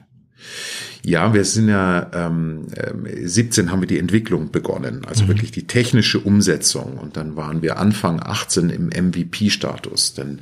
es musste, wir bedienen ja schon ähm, sehr spannende Felder technisch, sage ich jetzt mal, also Softwareentwicklung, wie du es vorhin schon ähm, richtig gesehen hast, also ein Plattform- und Netzwerkgeschäft, ähm, die Siegeltechnologie, alle angehängten Technologien, die wir mindestens in den Grundzügen zu dem Zeitpunkt darstellen ähm, wollten, auch schon mindestens im MVP-Status, ähm, also Produktdatenverwaltung und Co. Also es war ein relativ ähm, aufwendiger Prozess dorthin. Und dann haben wir in 18 eben die ersten Piloten auf die Plattform genommen. Das hat sich dann relativ rasant entwickelt, kamen viele neue Marken hinzu.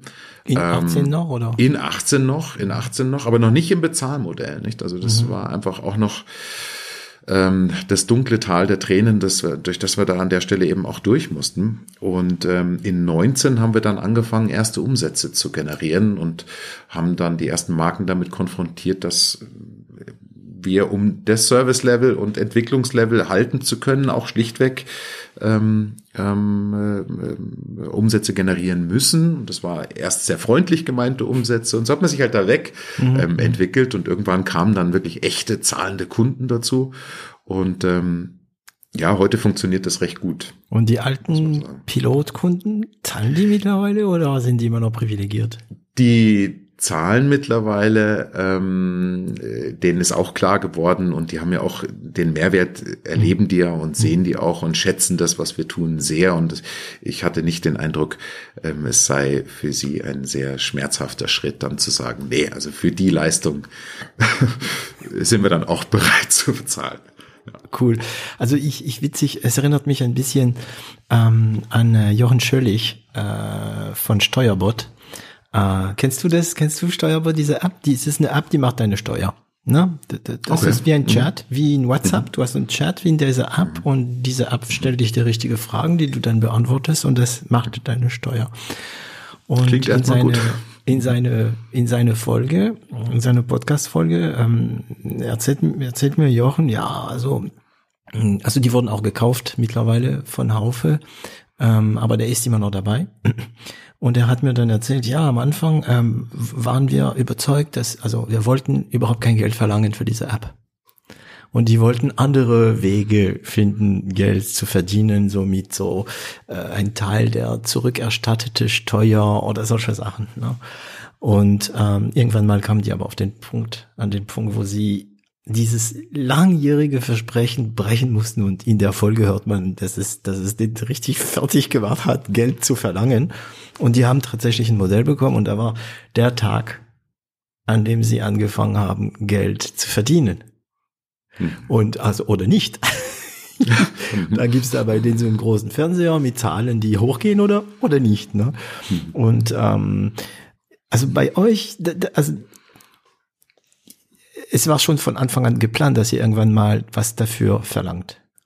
Ja, unbedingt, ganz klar. Okay, und ihr habt das dann peu à peu eingeführt. Ich nehme an, hauptsächlich erstmal mit Neukunden ab Punkt ab, sag, sagen wir mal, ab 19, 2019 kamen die Neukunden und mussten dann was zahlen. So ist es, genau. Und wir haben auch übrigens natürlich, was die Pilotkunden betrifft, wir haben jetzt nicht gesagt, das, was du gestern hattest, kostet heute Geld, mhm. sondern wir haben gesagt, das, was du gestern hattest und das, was wir heute für dich deployed haben, also entwickelt haben, eine neue Funktionalität, die on top, das zusammen muss jetzt Geld kosten. Okay, also der Switch zu, also, äh, zu äh, SAS, sagen wir mal, ja. ähm, habt ihr gemacht mit zusätzlicher Funktionalitäten. Ja, mhm. genau.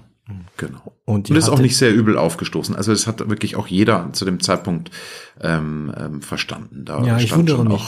Ich wundere mich. Ähm, man hört ja oft, dass äh, wir, also ich sage die Leute, aber wir ähm, sind es nicht gewohnt zu bezahlen für gewisse Leistungen, Nachrichten lesen, irgendwelche Apps äh, fürs Handy und so weiter.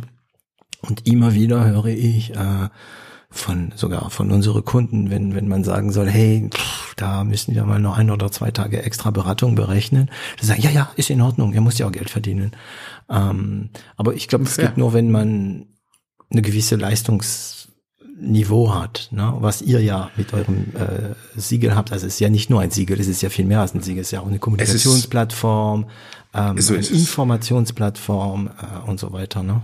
Und die, diese Plattform, ähm, die hat natürlich den Anspruch für sich selbst und bedienerfreundlich zu funktionieren, aber am Ende ist es natürlich so, dass wir die Marken ähm, bei ihrem Vorhaben ganz aktiv unterstützen. Nicht? Also mhm. das fängt an, ähm, dass wir, ähm, wenn die Marken in die Kommunikation starten, dann ist es mittlerweile für uns eine gelernte Aufgabe, den Marken alles, was sie für die erfolgreiche Kommunikation in die Händlerschaft, ne, zum Aufschlag, zum Ramp-up mhm. ähm, brauchen, an die Hand zu geben. Ne? Das fängt von Textvorschlägen und Postingvorschläge und genau. Handouts für den Außendienst und so.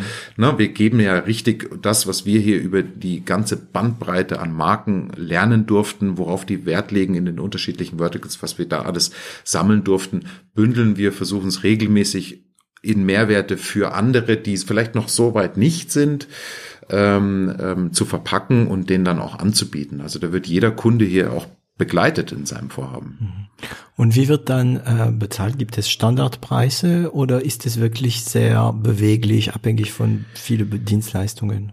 Das ist tatsächlich beweglich, ähm, beweglich in, in, in der Form, als dass ähm, es natürlich davon auch abhängig abhängt, wie viel Aufwand wir für diese Marke dann betreiben. Heißt, ähm, auch zum Beispiel die Anzahl der Händler, die, ähm, denen sie auch solch ein Siegel zur Verfügung stellen möchten. Auch das ist ja auch eine Funktionalität, nicht, dass die Marke sagt, lieber Händler, eigentlich ist es ein kostenpflichtiges Siegel für dich, aber auf unseren Produkten in deinem Shop stellen wir oder für unsere Produkte in deinem Shop stellen wir dir das auch zur Verfügung. Na, wir nennen das Brand Sponsored, also wie ähnlich wie ein WKZ. Und da ist es natürlich entscheidend ähm, und auch ähm, oder abhängig davon, machen wir das für 5, 50 oder 500 Händler, Händler dann am mhm. Ende, mhm.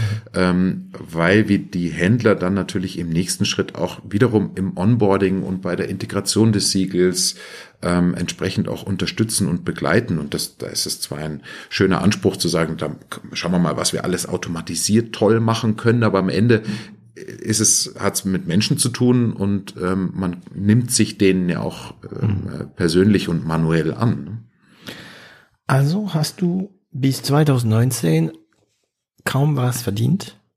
Also ja. war einfach immer dein eigenes. Also ich, ich muss sagen, ich bin da schon ja. ein bisschen baff, weil ähm, du machst einen Exit, ähm, dann hast du Kapital wahrscheinlich ein bisschen und dann 16, 17, 18, Glauben, Pilgerstock, entwickeln. Du hast einen Entwickler, mehr, wie viele Entwickler hast du gehabt damals?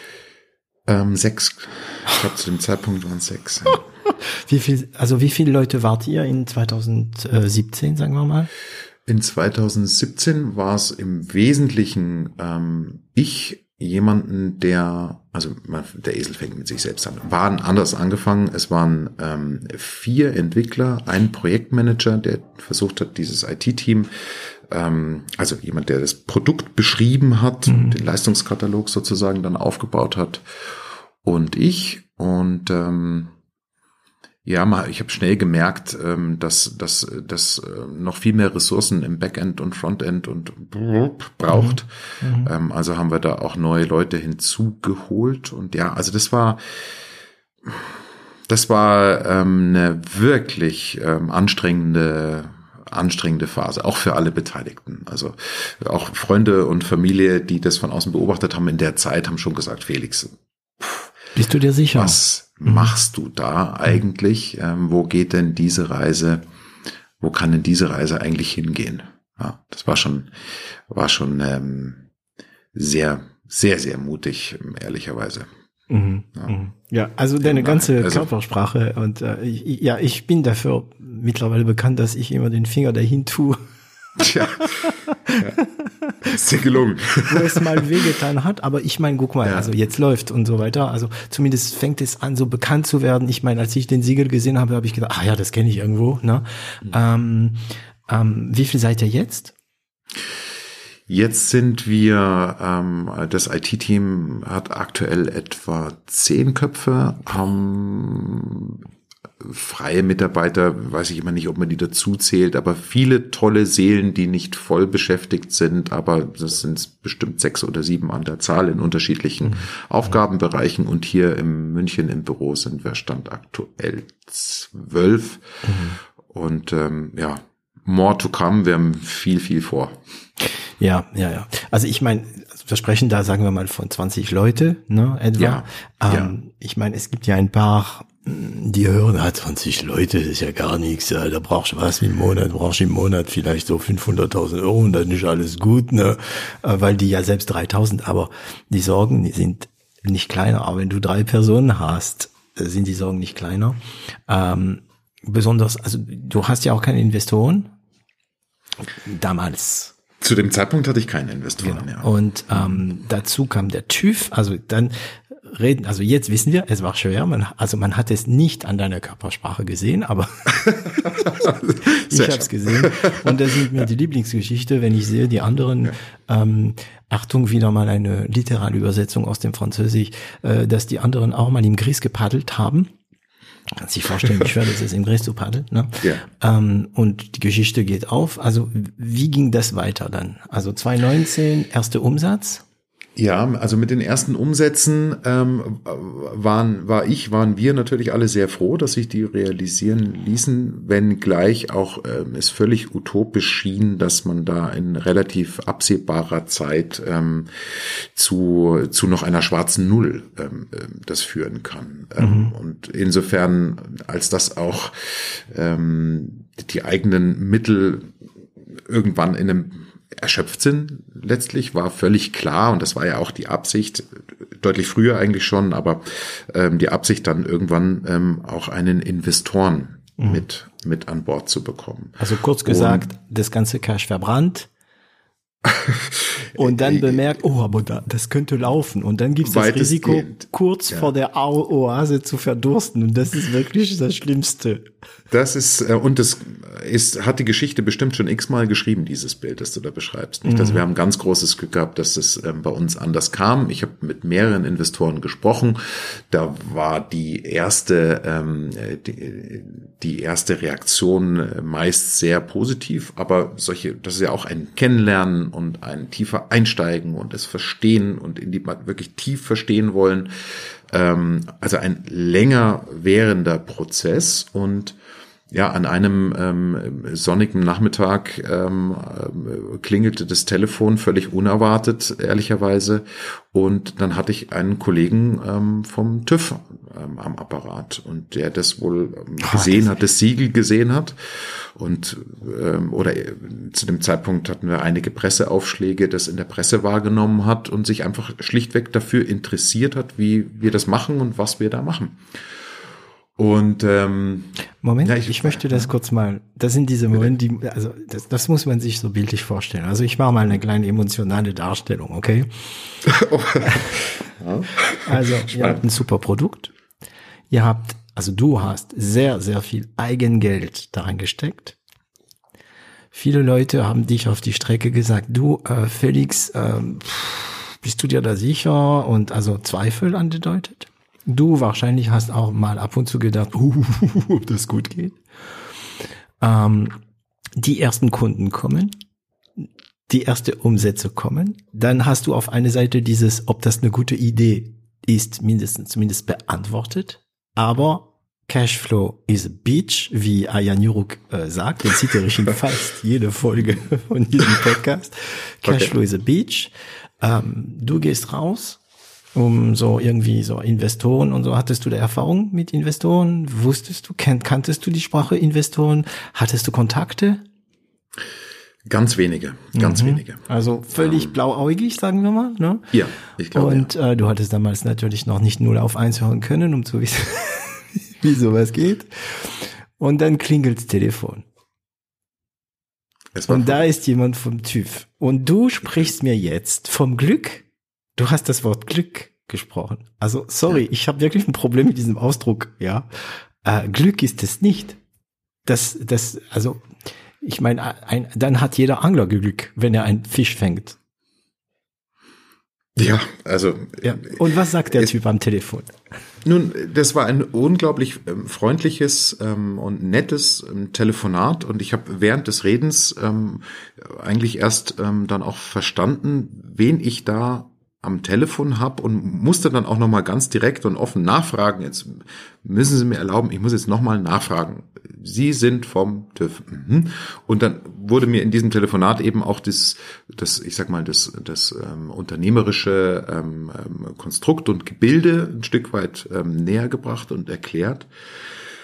Und ähm, nun, dann war sehr, sehr schnell klar, also neben der Sympathie, der persönlichen Sympathie, die da an der Stelle natürlich eine große Rolle spielt, ähm, war irgendwie das Gefühl beidseitig schnell klar, das, das passt gut. Irgendwie passt das gut. Mhm. Und ähm, tut es auch, ja.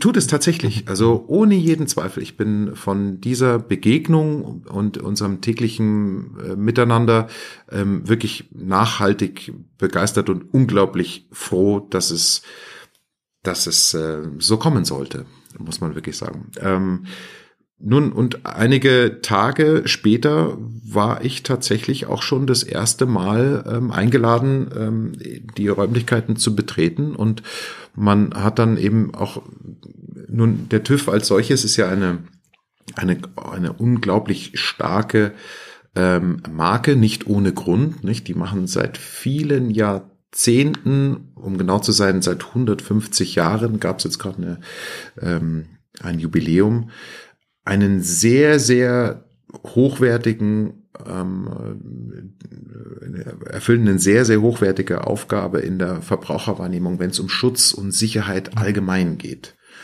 Ähm, und das tun sie als, ich sag mal, neutrale Institution ein Stück weit. Ähm, und genau so verstehen wir uns ja auch.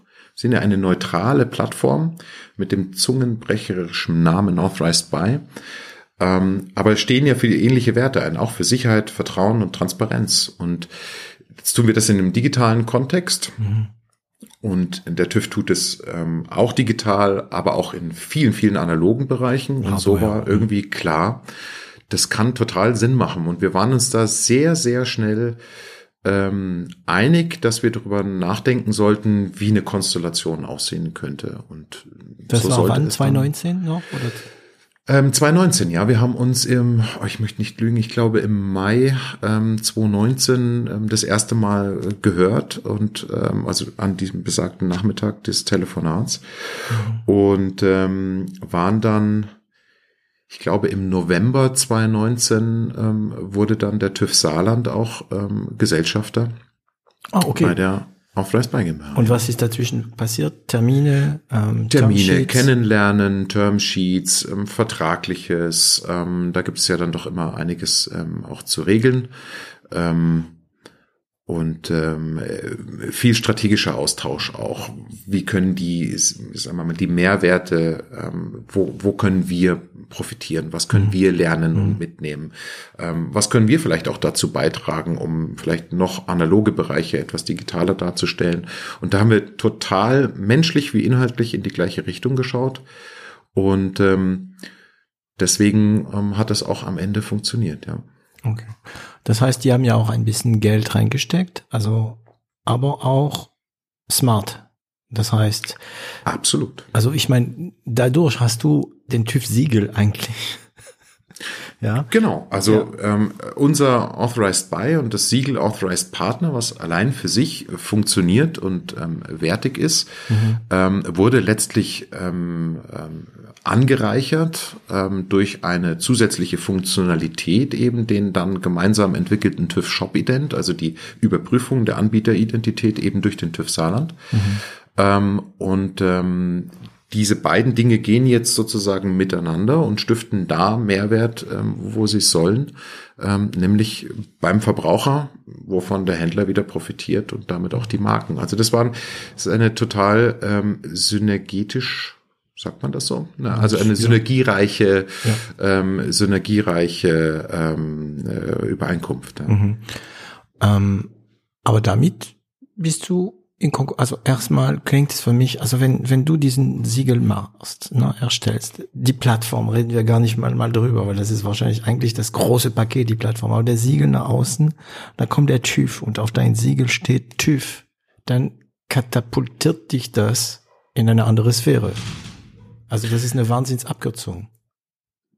Das ist ein für unsere Unternehmensziele ähm, und die Leit oder ja, um die Abkürzung äh, zu nehmen, ja, das ist mhm. bestimmt ähm, ein Wahnsinns-Accelerator, Beschleuniger in unserer Wahrnehmung. Und zwar Und der TÜV, auf, der, auf der ganzen Bandbreite, ja. Also für der TÜV ist es die Digitalisierung. Ja. Dann tun, fassen Sie äh, jetzt, äh, wie sagt man das, Sie fassen Fuß, nee. Wie sagt man das auf Deutsch noch? Die, die haben dann auf einmal Zugriff zu einer Welt, den sie sonst nicht bedienten. Also sie bedienen ja Digitales, ähm, sogar bis hin zur Blockchain. Also die ja. ähm, sind wahnsinnig innovativ und ähm, und schnell und gut und also leben auch die Werte, für die sie stehen. Das muss man wirklich sagen. Also das kann ich ähm, so unterschreiben. Ich mhm. kenne das jetzt, wie man auch mit dem TÜV arbeitet. Ähm, aber es bildet einen zusätzlichen Aspekt, den wir ähm, bedienen, eben den digitalen Handel und eben im Speziellen den digitalen Markenvertrieb der vorher so noch nicht ähm, genau. im TÜV-Universum bedient war. Mhm. Genau, ja. Und ähm, wie viel? Darfst du wahrscheinlich nicht sagen, oder? Genug, um dem Unternehmen die Manpower angedeihen zu lassen, die es in diesem Moment brauchte. Mhm. Ähm, über die konkrete Zahl möchte ich nicht sprechen, nicht. aber ähm, es war eine ist eine tolle Kombination eben inhaltlich. Du hast den Begriff Smart Money, mhm. genau das ist es. Ähm, mhm. Es hat inhaltlich uns ähm, gut nach vorne gebracht und nun wir waren ja vom Konstrukt her hier noch ein sehr sehr zart beseitetes ähm, Pflänzchen an Manpower um ähm, schlichtweg auch den, den, der, der Entwicklung auf der Plattform und den sich sehr gut zu dem Zeitpunkt auch schon entwickelten Marken- und Händler-Accounts auf der Plattform, denen auch gerecht zu werden und um das Service-Level da auch halten zu können und ausbauen zu können, war das, kam es genau zur richtigen Zeit, das muss man wirklich sagen. Kann ich, ja, kam genau zur richtigen Zeit. Ich sehe dein Lächeln. Ja, das war so. wirklich.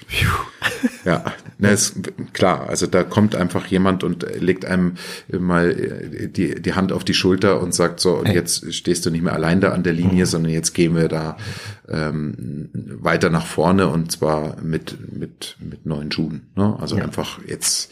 Ein großes jetzt Problem los. weg. Ja, das heißt, in dein ja. Kopf, also äh, in dein Kopf ändert sich da was wahrscheinlich. Ne? Du musst nicht mehr nach dem Geld rennen, du bist diesbezüglich finanziell nicht mehr unter Druck und für mich heißt finanziell unter Druck heißt, du kannst deine Mitarbeiter anschauen und ruhig denken, ja, ja, ja, ja, das Bezahlen wird ja klappen in den nächsten Monaten. Ähm, hat es eine Wirkung an die Art, wie du an deine Plattform arbeitest, dass du so... Nein. Kann ich direkt beantworten. Nee. Und ich bin auch ähm, seit jetzt ähm, erschreckend aber wahr, seit 23 Jahren selbstständig. Hm. Ich muss mich immer um den Vertrieb kümmern. Ich muss mich immer darum kümmern, dass der Cashflow funktioniert. Und ja, das ist erstmal ein gutes Momentum zu sagen, jetzt haben wir die liquiden Mittel, um die wirklich notwendigen Schritte zu gehen. Ähm, aber dafür bin ich einfach auch, ja, selbstständiger Unternehmer genug, um mich auf diesen Moment nicht ausruhen zu können, mhm. weil er im Zweifel auch, wenn sich die Dinge nicht gut weiterentwickeln, natürlich auch endlich ist. Ähm, und ne, das Ja, wäre fatal der zu sagen, das Investition. ist, nein, der Investition ist vor dem Erfolg, ne? ähm, so könnte man es sehen und ähm, es, es, es, es als Ziellinie zu interpretieren, ist auch, glaube ich, völlig der falsche Weg. Es ist letztlich die Startlinie. Mhm, genau. Ähm, und so leben wir es aber auch. Aber w- als ich meinte, ob sich da in deinem Kopf etwas geändert hat, ist dann bei dir eine gewisse Risikobereitschaft, ist die Risikobereitschaft größer? Traut ihr euch neue Sachen zu probieren oder habt ihr sowieso ein funktionierendes System, der, den ihr einfach nur dadurch skaliert? Ähm, also neue Entwicklungen können immer dazu, weil wir von den Kunden ganz viel lernen ähm, und ähm, eher die Aufgabe haben, richtig zu priorisieren, also die richtigen Learnings mitzunehmen und sie dann auch in der richtigen Reihenfolge zu liefern. Ähm, das ist am Ende ist es, ist es eine Mischung, Gutes und Funktionierendes zu skalieren und die neuen Dinge idealerweise in der richtigen Reihenfolge halt aufzunehmen und äh, das Angebot ähm, zu erweitern.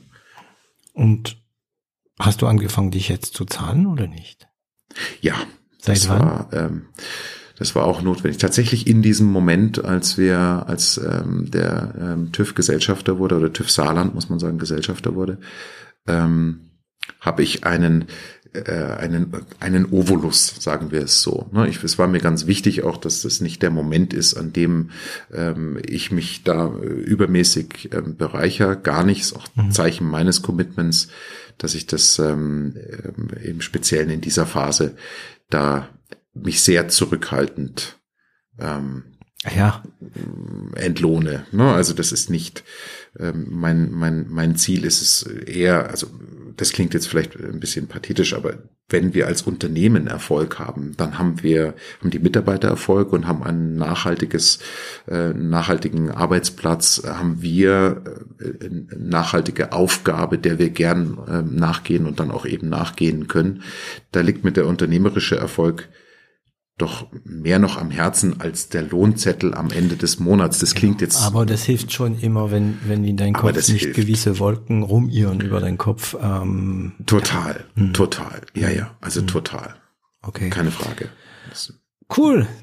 Du wirst jetzt bezahlt, ist ja was Neues, was?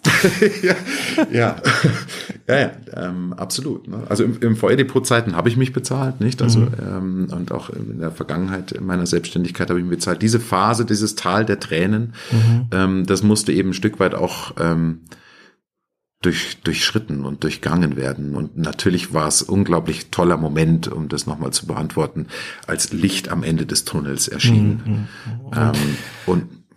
Und das ist schön eigentlich. Ich bin überzeugt, das ist auch gut, jetzt noch drüber zu sprechen, weil wir hatten es vorhin von der Glorifizierung. Ähm, wer weiß, wie du diese, diese Phase zehn Jahre später äh, betrachtest. Ach, das waren doch die gute Zeiten und so weiter. Ne? War das nicht. Also es war das nicht nur. Ne? Man behält ja das, das Schöne drin. Ja, ja. Also spannend. Ähm, jeder Abschnitt ähm, macht einen ein Stück weit zu dem, was man ist. Ähm, zurückblickend gibt's ganz, ganz wenige Passagen, auf die ich gern verzichten würde. Die gehört jetzt gar nicht unbedingt dazu, muss ich ehrlicherweise sagen, weil man hat da schon nochmal einen, einen, ganz ähm, spitzen Blick auf, ist das wirklich notwendig, auf Priorisierung einfach auch gelernt. Ähm, war nicht immer ganz einfach, aber gehört halt auch dazu. Und ähm, hast du da, also wir haben eigentlich sehr wenig über das Technische gesprochen. Ne? Ähm, Gab es ja auch mal technisch große Probleme? Oder war das schon von Anfang an so? Und, und noch dazu, habt ihr immer noch die gleiche Basis als damals, was damals programmiert worden ist?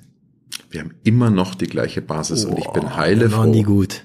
Da waren Ich bin heile froh, dass wir damals ähm, ein so qualifiziertes Set, sage ich mal, an Menschen, an Entwicklern hatten, die schon so vorausschauend die Dinge aufgebaut haben. Ähm, es gibt mal ein Upgrade in einem Frontend, ähm, klar, Scratch. aber in der, nein, von, also in der Basis sind wir da, wo wir, wo wir angefangen haben ähm, und haben das fortwährend ähm, weiterentwickelt und abgedatet und ähm, auf den neuesten Stand gebracht, was so, ich bin ja selbst kein Techniker, das muss ich zu meiner Schande gestehen, so muss mich da natürlich auch ein Stück weit ähm, immer auf die Aussagen damals der Dienstleister, heute zum Glück des CTOs verlassen, dem ich blind vertrauen kann. Übrigens auch ein Franzose und guter Freund. Okay, wie heißt der? Ähm, François Godet. François Godet, wir grüßen. Salut François. Richtig gern aus, genau.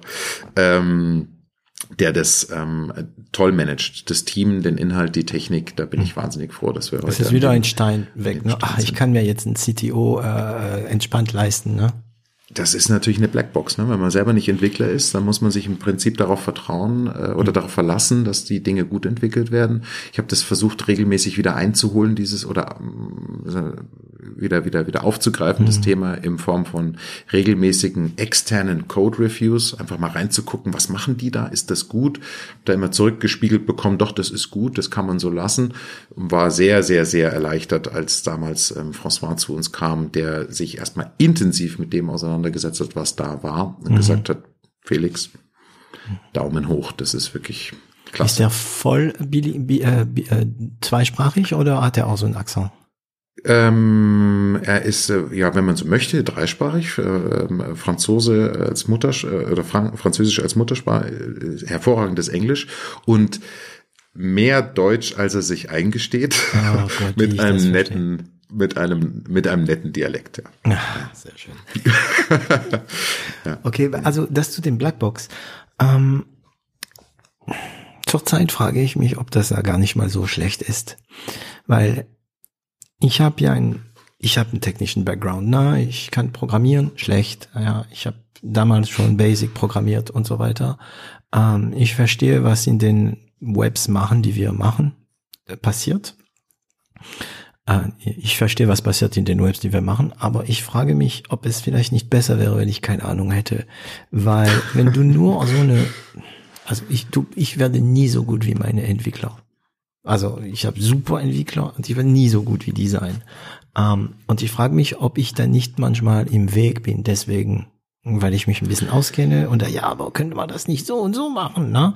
Ähm, von daher die Geschichte mit Blackbox ähm, klar, es ist mit Angst verbunden, weil wenn bestimmte Leute weg sind, dann auf welchem Knopf muss ich denn da Wer weiß, wo der Knopf ist, genau. Oder, oder wird alles gut? Ne? ja, ja, das kenne ich. Ja, ja. Okay. Und ja. ähm, tatsächlich, ähm, ja, da geht's wieder mal darum, dass man halt Leute hat, die, die einfach Ahnung haben und ähm, die man vertrauen kann. Aber seit wann ist der bei euch?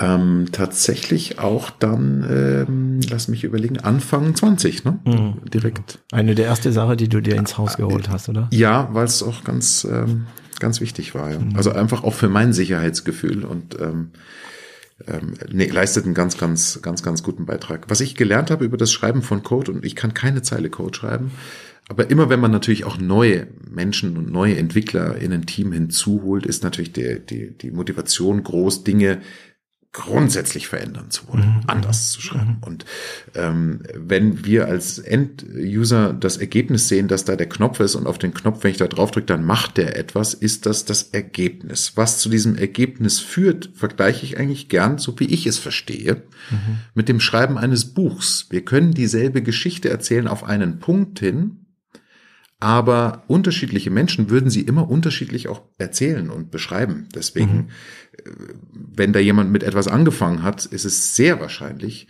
dass ein anderer kommt, der sagt, nee, so fängt man doch die Geschichte nicht an. Mhm. Das muss ganz anders sein. Mhm. Ähm, und da muss man sich auch ein bisschen, äh, ein bisschen aufpassen und ein bisschen, hat auch viel mit dem Alter schützen, zu tun, glaube ich. Ja. Viel ja, mit dem Alter und die Erfahrung, dass man weiß, okay, Moment, ja. schau mal mal, wie die das machen. Blick mal erstmal alles, bevor man alles äh, neu macht.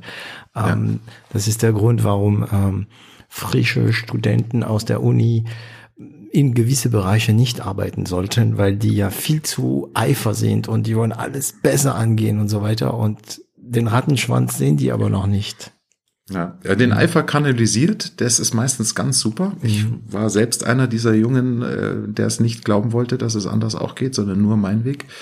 Ähm, kanalisiert ähm, ist es bestimmt ist es ja, ist es erstmal eine gute Eigenschaft. Ja. Wir haben ja. jetzt auch viel Austausch technischer Natur äh, mit unserem neuen Gesellschafter. Wir haben ja dieses Jahr nochmal einen neuen Gesellschafter dazu gewonnen. Im Namen, äh, darfst du nennen? Ja, ähm, äh, die E-Brand Services ähm, heißen die. Die sitzen ähm, in München, im Ursprung ein Luxemburger Unternehmen. Mhm. kommen ähm, aus dem klassischen Brand Protection, sage ich jetzt mal. Also bieten sozusagen Also Markenschutz. Marken, Markenschutz, genau. Also die haben äh, alles, was man an Instrumentarium braucht, um ähm, IP-Schutz äh, und Markenschutz zu betreiben. Fängt an von Domain-Registrierungen, ähm, Okay. Hostings und Co. Ähm, über über die crawlen alle Marktplätze nach äh, möglichen Infringements, also nach ähm, Markenrechtsverletzungen mit angebundenen Takedown-Mechanismen und Co. Und ähm, ist auch ein, ein, ein, ich möchte sagen, strategischer Investor, insofern als das Wie das Smart sich Money. so- möchte man so sagen, ja, weil es ähm, einfach die nähern sich derselben Problematik aus der Ecke. Wir suchen die nicht Guten, die vermeintlich Bösen ähm, und bringen die im besten Fall ähm, detektieren wir sie und bringen sie zu Fall.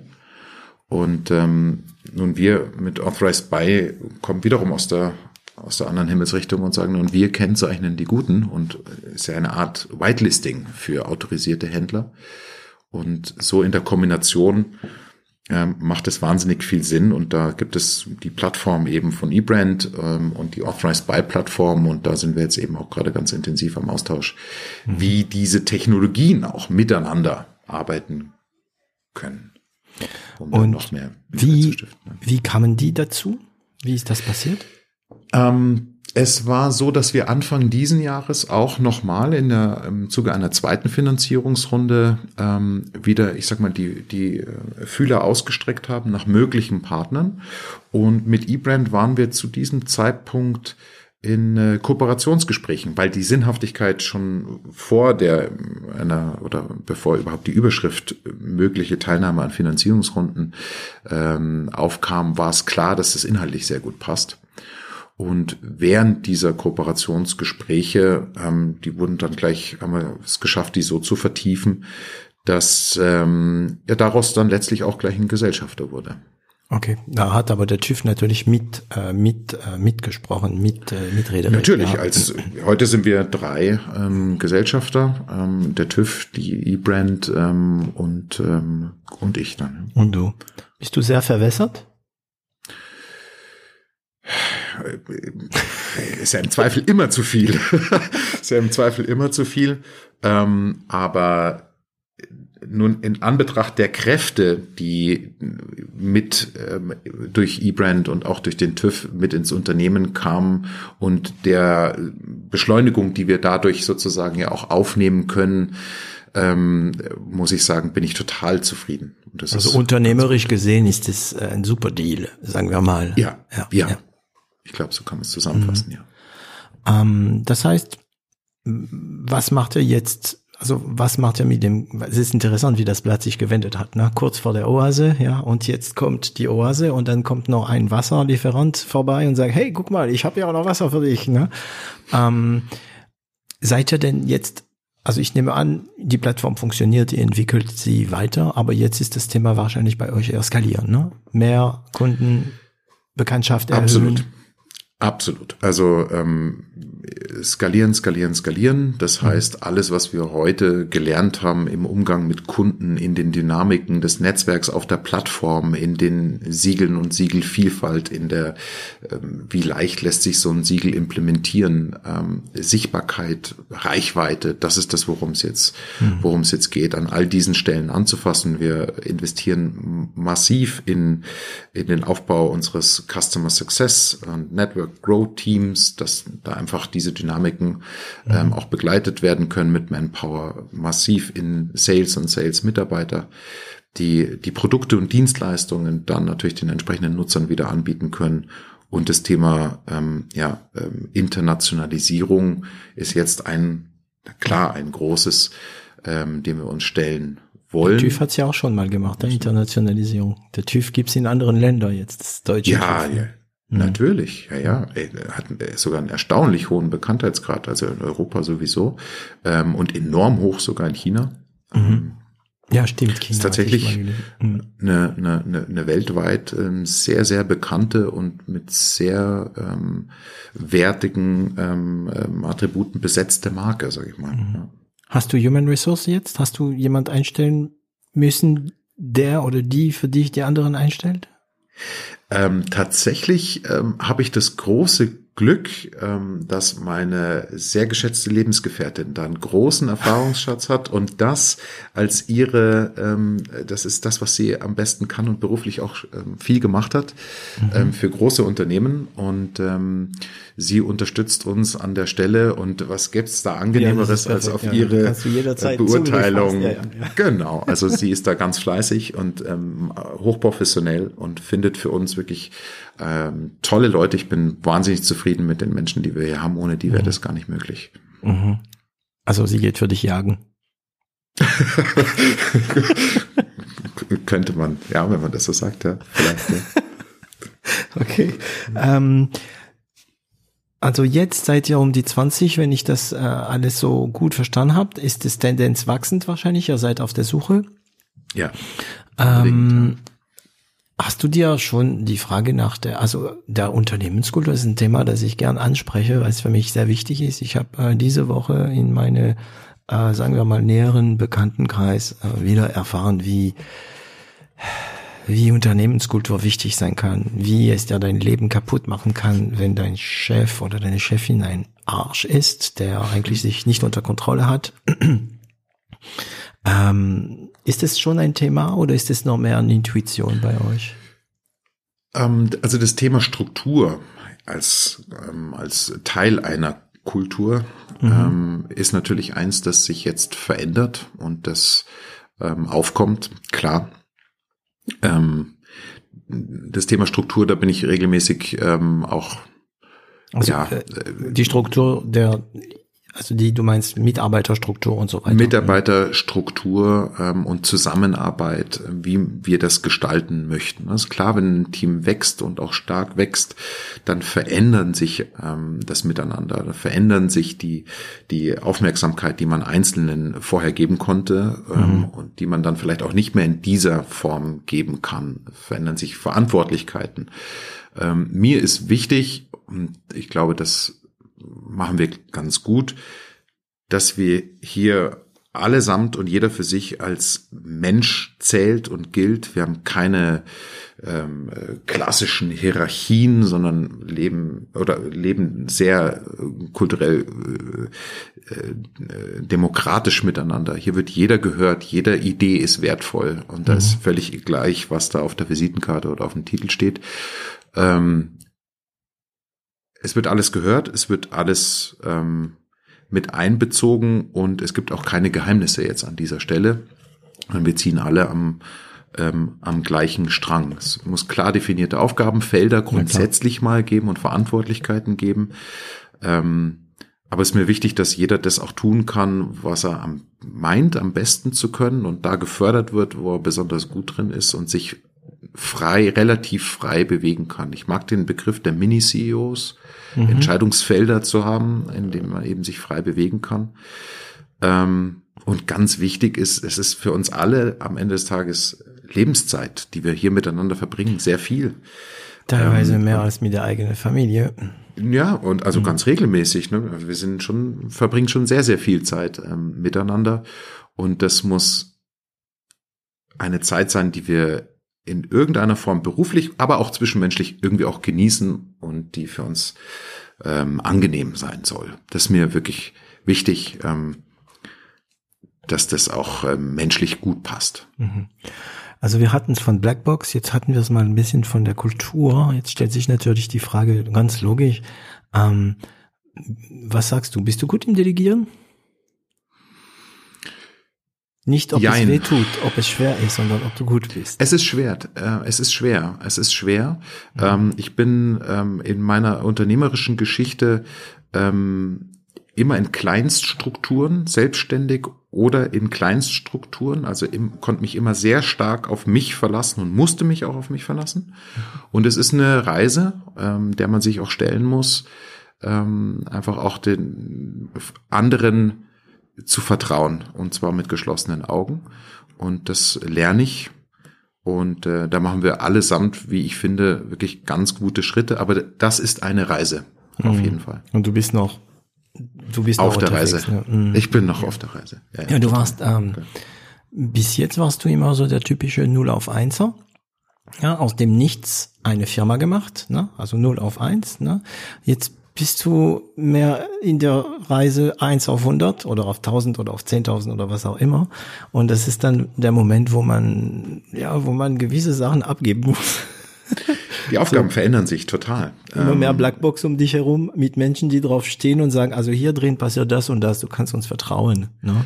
Genau so ist es. Und das muss man, das muss man, das muss man lernen, das muss man mhm. wirklich aufbauen. Ja. Bist du noch sehr schrägstrich zu operativ?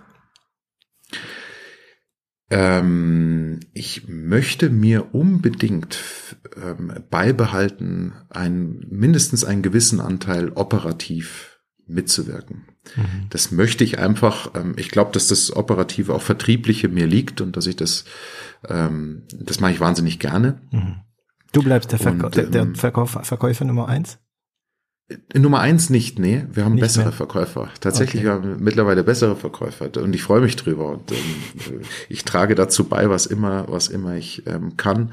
Ähm, aber ein Stück weit Verkäufer möchte ich auch bleiben. Ich würde gern auch direkt den Kunden wahrnehmen und ähm, immer noch spüren. Das brauche mhm. ich ein Stück weit als für mich auch als ähm, Befriedigung und Messinstrument, ob wir wirklich mhm ob wir wirklich richtig fahren. Und so wie Piloten sagen, damit du die Luft fühlst noch. Ja, das war. Ja, also ich kann mich da nicht völlig loslösen von. Das ja, geht nicht. Es war ein Problem. Ich glaube, die erste Airbus, äh, die so, ähm, die erste Airbus-Maschine, die so elektronisch war, ähm, digital, das war, ich glaube, die A318, wo einfach der Cockpit völlig abgekoppelt war von alles. Das ging alles mit Knöpfe und das war völlig neu damals. Und ähm, die ersten Piloten, die, die haben gesagt, ja, ist alles geil, aber ich fühle die Luft nicht mehr. Es gibt, also in mein, in mein Stick gibt es keine, keine Rückmeldung mehr. Und die haben dann das in den späteren Flugzeugen dann simuliert, damit man die Luft fühlt. Ne? Ja. Und ähm, ist aber interessant zu sehen, was für dich operativ heißt. Ne? Also für mich, wenn ich von operativ spreche, habe ich bestimmte Themen im Kopf, ne? also so Programmieren, ähm, klar, äh, finanzielles und so weiter, Verkauf. Bei mhm. dir kam das erste, das war Vertrieb, ne? Ja. Hm. Klar. Also doch Natürlich. der Pilgerstock. Unbedingt, ja. ähm, unbedingt. Ich, ich genieße es sehr, den Dialog mit unseren Kunden, im Speziellen jetzt auch auf Markenseite finde ich das total spannend. Die Händlerseite und Sicht kann ich gut verstehen. Auf der Markenseite kann ich sehr, sehr viel lernen. Mhm. Ähm, mhm. die Strukturen sind so unterschiedlich, ähm, es, von Konzernen bis zu Mittelständlern bis zu kleinen Marken oder die, die überhaupt erst mal welche werden möchten, mhm. äh, die Ideen und Ansätze dazu, da können wir, also kann ich und wir alle ganz viel lernen immer wieder matchen, ob unser Produkt passt. Ähm, und das macht Spaß, der Austausch und der Dialog, der würde mir an der Stelle, glaube ich, schon sehr, sehr fehlen. Ähm, aber um das zu vergleichen mit, mit dem, ähm, mit dem voll elektronischen Flugzeug, ein Unternehmen kann man halt nicht von der Gesa nicht auf der Gesamtreise, manche Mechanismen sicher, aber nicht die Gesamtreise kannst du halt nicht auf Autopilot stellen. Nee. Es gibt nicht den unternehmerischen Autopilot. Das heißt, es ist wichtig, ähm, die Thermiken zu spüren und ein Stück weit mhm. an der Materie dran zu sein, ähm, damit ähm, das eine erfolgreiche Reise wird. Und bist du auch gut, also ich nehme an, jetzt na, zwei, sagen wir mal, zwei, nennen wir das zwei Investitionsrunde. Du bist in der, äh, in der Skalierung. Das heißt, es sind viele Themen, die irgendwie an dich jeden Tag kommen. Ähm, wie organisierst du dich? Bist du so der typische Outlook-Typ oder, oder bist du ein Zettelmann oder ich sehe hinter dir ein Kanban, kann es sein? Also äh, ja, ja, ja. Ähm, also, also, die großen strategischen ähm, Themen, die mache ich tatsächlich noch äh, mit äh, Prioritäten, auch mit Zetteln an der Wand. Das ist ähm, noch das Ergebnis eines Strategie-Meetings, wo wir versucht haben, die Themen einfach mal zu sortieren. Mhm. Ich habe hier vor mir, siehst du nicht, ähm, aber immer noch mein Büchlein und ähm, Ach, Gesprächsnotizen, ja, mhm. mhm. Gesprächsnotizen und Themen mache ich, ähm, äh, mache ich, mache ich analog. Klar, wir sind natürlich äh, über über die Google Kalender und Miteinander und Slack und alle möglichen Tools, die da zum Einsatz kommen, ähm, in der gemeinsamen Terminfindung ist mhm. relativ durchgetaktet mittlerweile. Also ihr seid Google, nicht Office. Nee, wir sind tatsächlich Google, ja. Okay. Auch die Programme, also schreibt ihr eure Briefe direkt in, äh, ich weiß nicht, wie es heißt in Google? Nein, Office gibt's, also Office-Pakete haben wir alle, nutzen natürlich die üblichen verdächtigen Word, Excel und Co. Ähm, Aber äh, Mail-Programme beispielsweise nutzen wir halt einfach die Unternehmensangebote, die es von Google ähm, beispielsweise gibt. Ja. Ah, okay. Also immer mehr, ich das höre ich. Also es ist ein Trend jetzt ähm, in den letzten, zumindest mindestens die letzten Monate, dass dass ich immer wieder Leute vor mir haben, die in Google, Google, Google. Ne? Also wir sind immer noch bei Ex also Exchange Server, also ähm, Microsoft Outlook für die Terminplanung. Und Gut, bei uns ist auch so, dass viele Kunden von uns das haben und dann ist es natürlich, also eigentlich, nee, das ist eine Lüge. Ich wollte sagen, das ist natürlich sehr praktisch, stimmt nicht. Du kannst auch sehr gut mit, äh, mit Outlook leben, wenn du in Google, äh, in Google unterwegs bist. Ja, ist ja relativ friktionslos mittlerweile äh, miteinander kombinierbar. Also wir nutzen auch Teams ähm, Genau. und wir haben Zoom, Team, ähm, äh, äh, Google Meet, äh, Google was Meet, immer. genau. Ähm, Die teilweise kaum mehr jemand unterschiedliche aus, Stärke aber- haben auch, ne? Also, absolut, absolut. also ich finde, Ja, ja. Ähm, also zurzeit sind wir von Zoom begeistert. Ähm, wir hatten Teams benutzen wir oft, aber wir haben immer das Problem mit der Bildschirmdarstellung. Also sobald ich meinen Bildschirm teile in Teams, bei einigen von uns klappt das nicht so gut in, in Zoom. Und wie Google Meet haben wir auch, glaube ich, haben wir auch eine Zeit lang äh, benutzt, aber die, ich fand die Audioalgorithmen nicht unbedingt so der Hit im Vergleich zu Zoom. Dieser Podcast ist gesponsert von Apple und Zoom. Okay. Nee, es okay. Bist du mit Weihnachtsgeschenken eingedeckt? Oder? ähm, also du, du scheinst ja, also du, du, du arbeitest viel, die Masse, die Arbeitsmasse. Ähm, ist eigentlich keine Frage. Ich glaube, ich, ich glaube, ich, ich treffe da gut, wenn ich sage, du, du, du hast dein, dein Tag hat nicht acht Stunden, dein Arbeitstag. So, sondern Nee. mehr oder passt du auf? Ähm, also das hat sich ein bisschen geändert ähm, mit den Kindern, das muss ich sagen. Ähm, ich habe früher war tatsächlich ähm, war es unbegrenzt, weil ich es auch nicht als Arbeit wahrgenommen habe. Ähm, und da gab es keinen natürlichen Stopp. Mhm. Ähm, und deswegen habe ich wahnsinnig viel Zeit im Büro verbracht, auch gerne. Und das ist heute ganz genauso, aber es gibt einen natürlichen Stopp. Nämlich, wenn abends ähm, ähm, die Kinder anrufen und ins Bett gehen, dann wird einem bewusst, Mensch, okay, ähm, die habe ich heute nicht gesehen. Das soll mir morgen nicht passieren. Mhm. Ähm, dann plant man das zumindest für den nächsten Tag mal ein. Ähm, dann an den äh, nostalgischen Punkten äh, gemeinsames Frühstück und ähm, wenn es sich einrichten lässt, auch am Abend sich zu sehen. Ähm, das, das, das gehört schon dazu. Das gehört auch zum Leben dazu und auch zur Stabilität dazu. Und das ist mir auch wahnsinnig wichtig. Das kann danach nochmal weitergehen. Aber diese Punkte, Moment. die hatte ich, diese Momente, die möchte ich schon, die möchte ich schon auch mitnehmen. Aber ich arbeite gern und viel, ja. Ja. Fühlt sich aber nicht wie Arbeit an. Eben nicht. Das Eben ist nicht. ja das. Genau, das ist das Geheimnis. Das ist der Grund. das ist ja das. Das ist der Grund, warum wir uns Unternehmer nennen, äh, weil wir Unternehmen, wir arbeiten nicht. Ähm, klar, ein Teil ist Pensum und man hat keinen Bock drauf. Ähm, aber ich glaube, man, man muss trotzdem aufpassen. Ähm, also ich kenne so, ich habe ein paar Kandidaten, die nicht bei 0 auf 1 waren, die einfach nur noch das, nur noch das, nur noch das und nur noch das Unangenehme.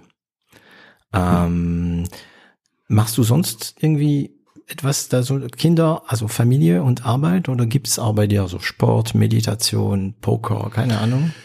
Ähm, Poker gerne mit Freunden, aber unregelmäßig und alles andere als professionell. Was ich wirklich gern mache, ist ähm, Wasser ist mein Element ähm, und ich aha. bin gern am Wasser oder auf dem Wasser, wenn sich die Gelegenheit ergibt. Den Sommer verbringe ich wahnsinnig gern am See, dann auch mit Kindern und ähm, Segeln ist eine äh, eine Sportart, die es mir sehr angetan hat. Ähm, Aha. bin gern am Berg, ähm, bin begeisterter Skifahrer. Ja. Ähm, Die ein paar Klischee müssen schon sein, ne?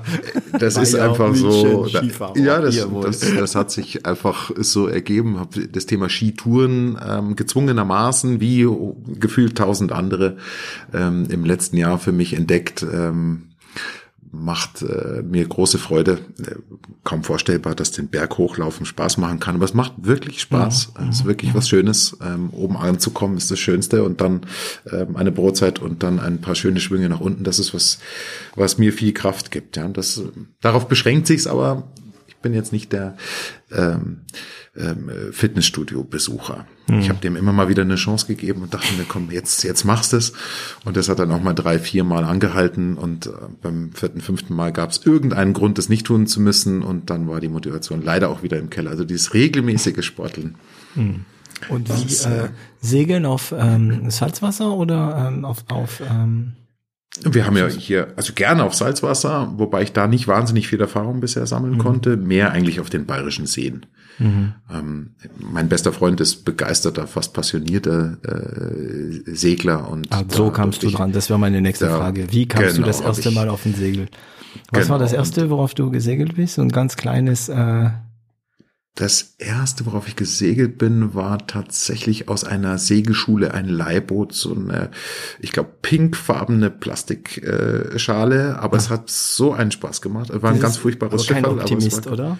Nee, ähm, irgendwas, ich, also Optimist ist ja noch irgendeine Klasse. Ich weiß gar nicht, ob das Schiff, mit dem wir da unterwegs waren, irgendeiner Klasse zuzuordnen ist. Also Segelboot, okay. Und ähm, dann war, durfte ich mit, äh, mit dem Drachen ähm, meines besten Freundes mal mitsegeln. Das war ein echtes, ähm, mhm. echtes Erlebnis. Ein ganz ein schönes Schiff, unglaublich sportlich und äh, die Form ist so ästhetisch ja, ja, da und schön. so ein bisschen Beschleunigung mit, ne? Ja, ja, man ja. wundert sich, gell, wenn die Segel hochgehen. Oh. Ja, ja, ja, ja, ja. Das ist, das ist ein richtiges Sportgerät. Also klar, das, man kann das auch gemütlich machen, aber ähm, Wozu? das ist schon, ist schon ein sportliches, sportliches Gerät, ja. Okay. Also, ähm, ich glaube, wir haben echt wieder mal eine, eine schöne ähm, äh, Runde um deine Geschichte und die Geschichte von äh, Authorized By ähm, gemacht. Ähm, es gibt ein paar Standardfragen, die du ja kennst, weil du ja alle Folgen 0 auf 1 gehört hast. Und ähm, die würde ich dir gern stellen. Ich muss mir nur ein, ein Moment in deine Vergangenheit herauspicken, aber ich, ich glaube, ich habe es schon. Und zwar der junge Felix, der damals äh, schon mal mit der Idee spielt, ähm, äh, so Ofen online zu verticken. Das war ja die, deine erste Schnapsidee. ähm, und wenn du ihm jetzt etwas ins Ohr flüstern könntest, was wäre das? Dem würde ich ins Ohr flüstern, rechtzeitig sich Manpower und Unterstützung zu holen und nicht der Meinung sein, zu sein, es allein machen zu müssen. Mhm. So viel zum Delegieren. Was würde er antworten? Lass mich das, das entscheiden. Wer soll das bezahlen? ja, nee. ja, wahrscheinlich, wer soll das bezahlen? Wahrscheinlich ja? würde er sagen, ähm, äh, lass mal noch ein Jahr warten, ob sich das so stabil weiterentwickelt, dann können mhm. wir drüber nachdenken. Mhm. Auf Sicherheit spielend, ja. Und Felix, was hast du noch vor? Ich habe vor, mit dem, was wir hier beruflich tun, wirklich Sinn zu stiften und Wert zu stiften. Das wäre meine größte berufliche Erfüllung. Und ähm, in der privaten Erfüllung habe ich vor, so viel wie möglich ähm, von dem, was ich habe lernen dürfen, an meine Kinder zu übergeben und ihnen beizubringen und viel Zeit mit ihnen zu verbringen. Cool. Dann lassen wir das so stehen. Ich glaube, das ist ein schönes Schlusswort. Ich war also diesmal, falls ihr es noch nicht mitbekommen habe, mit Felix Nottensteiner von Authorized By. Vielen Dank, Felix, und wir hören voneinander. Ciao. Hab mich sehr gefreut, David. Vielen, vielen Dank. Et voilà, Sie haben es geschafft, diese Folge bis zum Ende zu hören und ich danke Ihnen dafür. Sollte Ihnen dieser Podcast gefallen, vergessen Sie nicht, ihn zu teilen und darüber zu sprechen. Abonnieren Sie uns und zwingt Freunde und Familie es auch zu tun. Sie finden uns auch online unter 0auf1.com.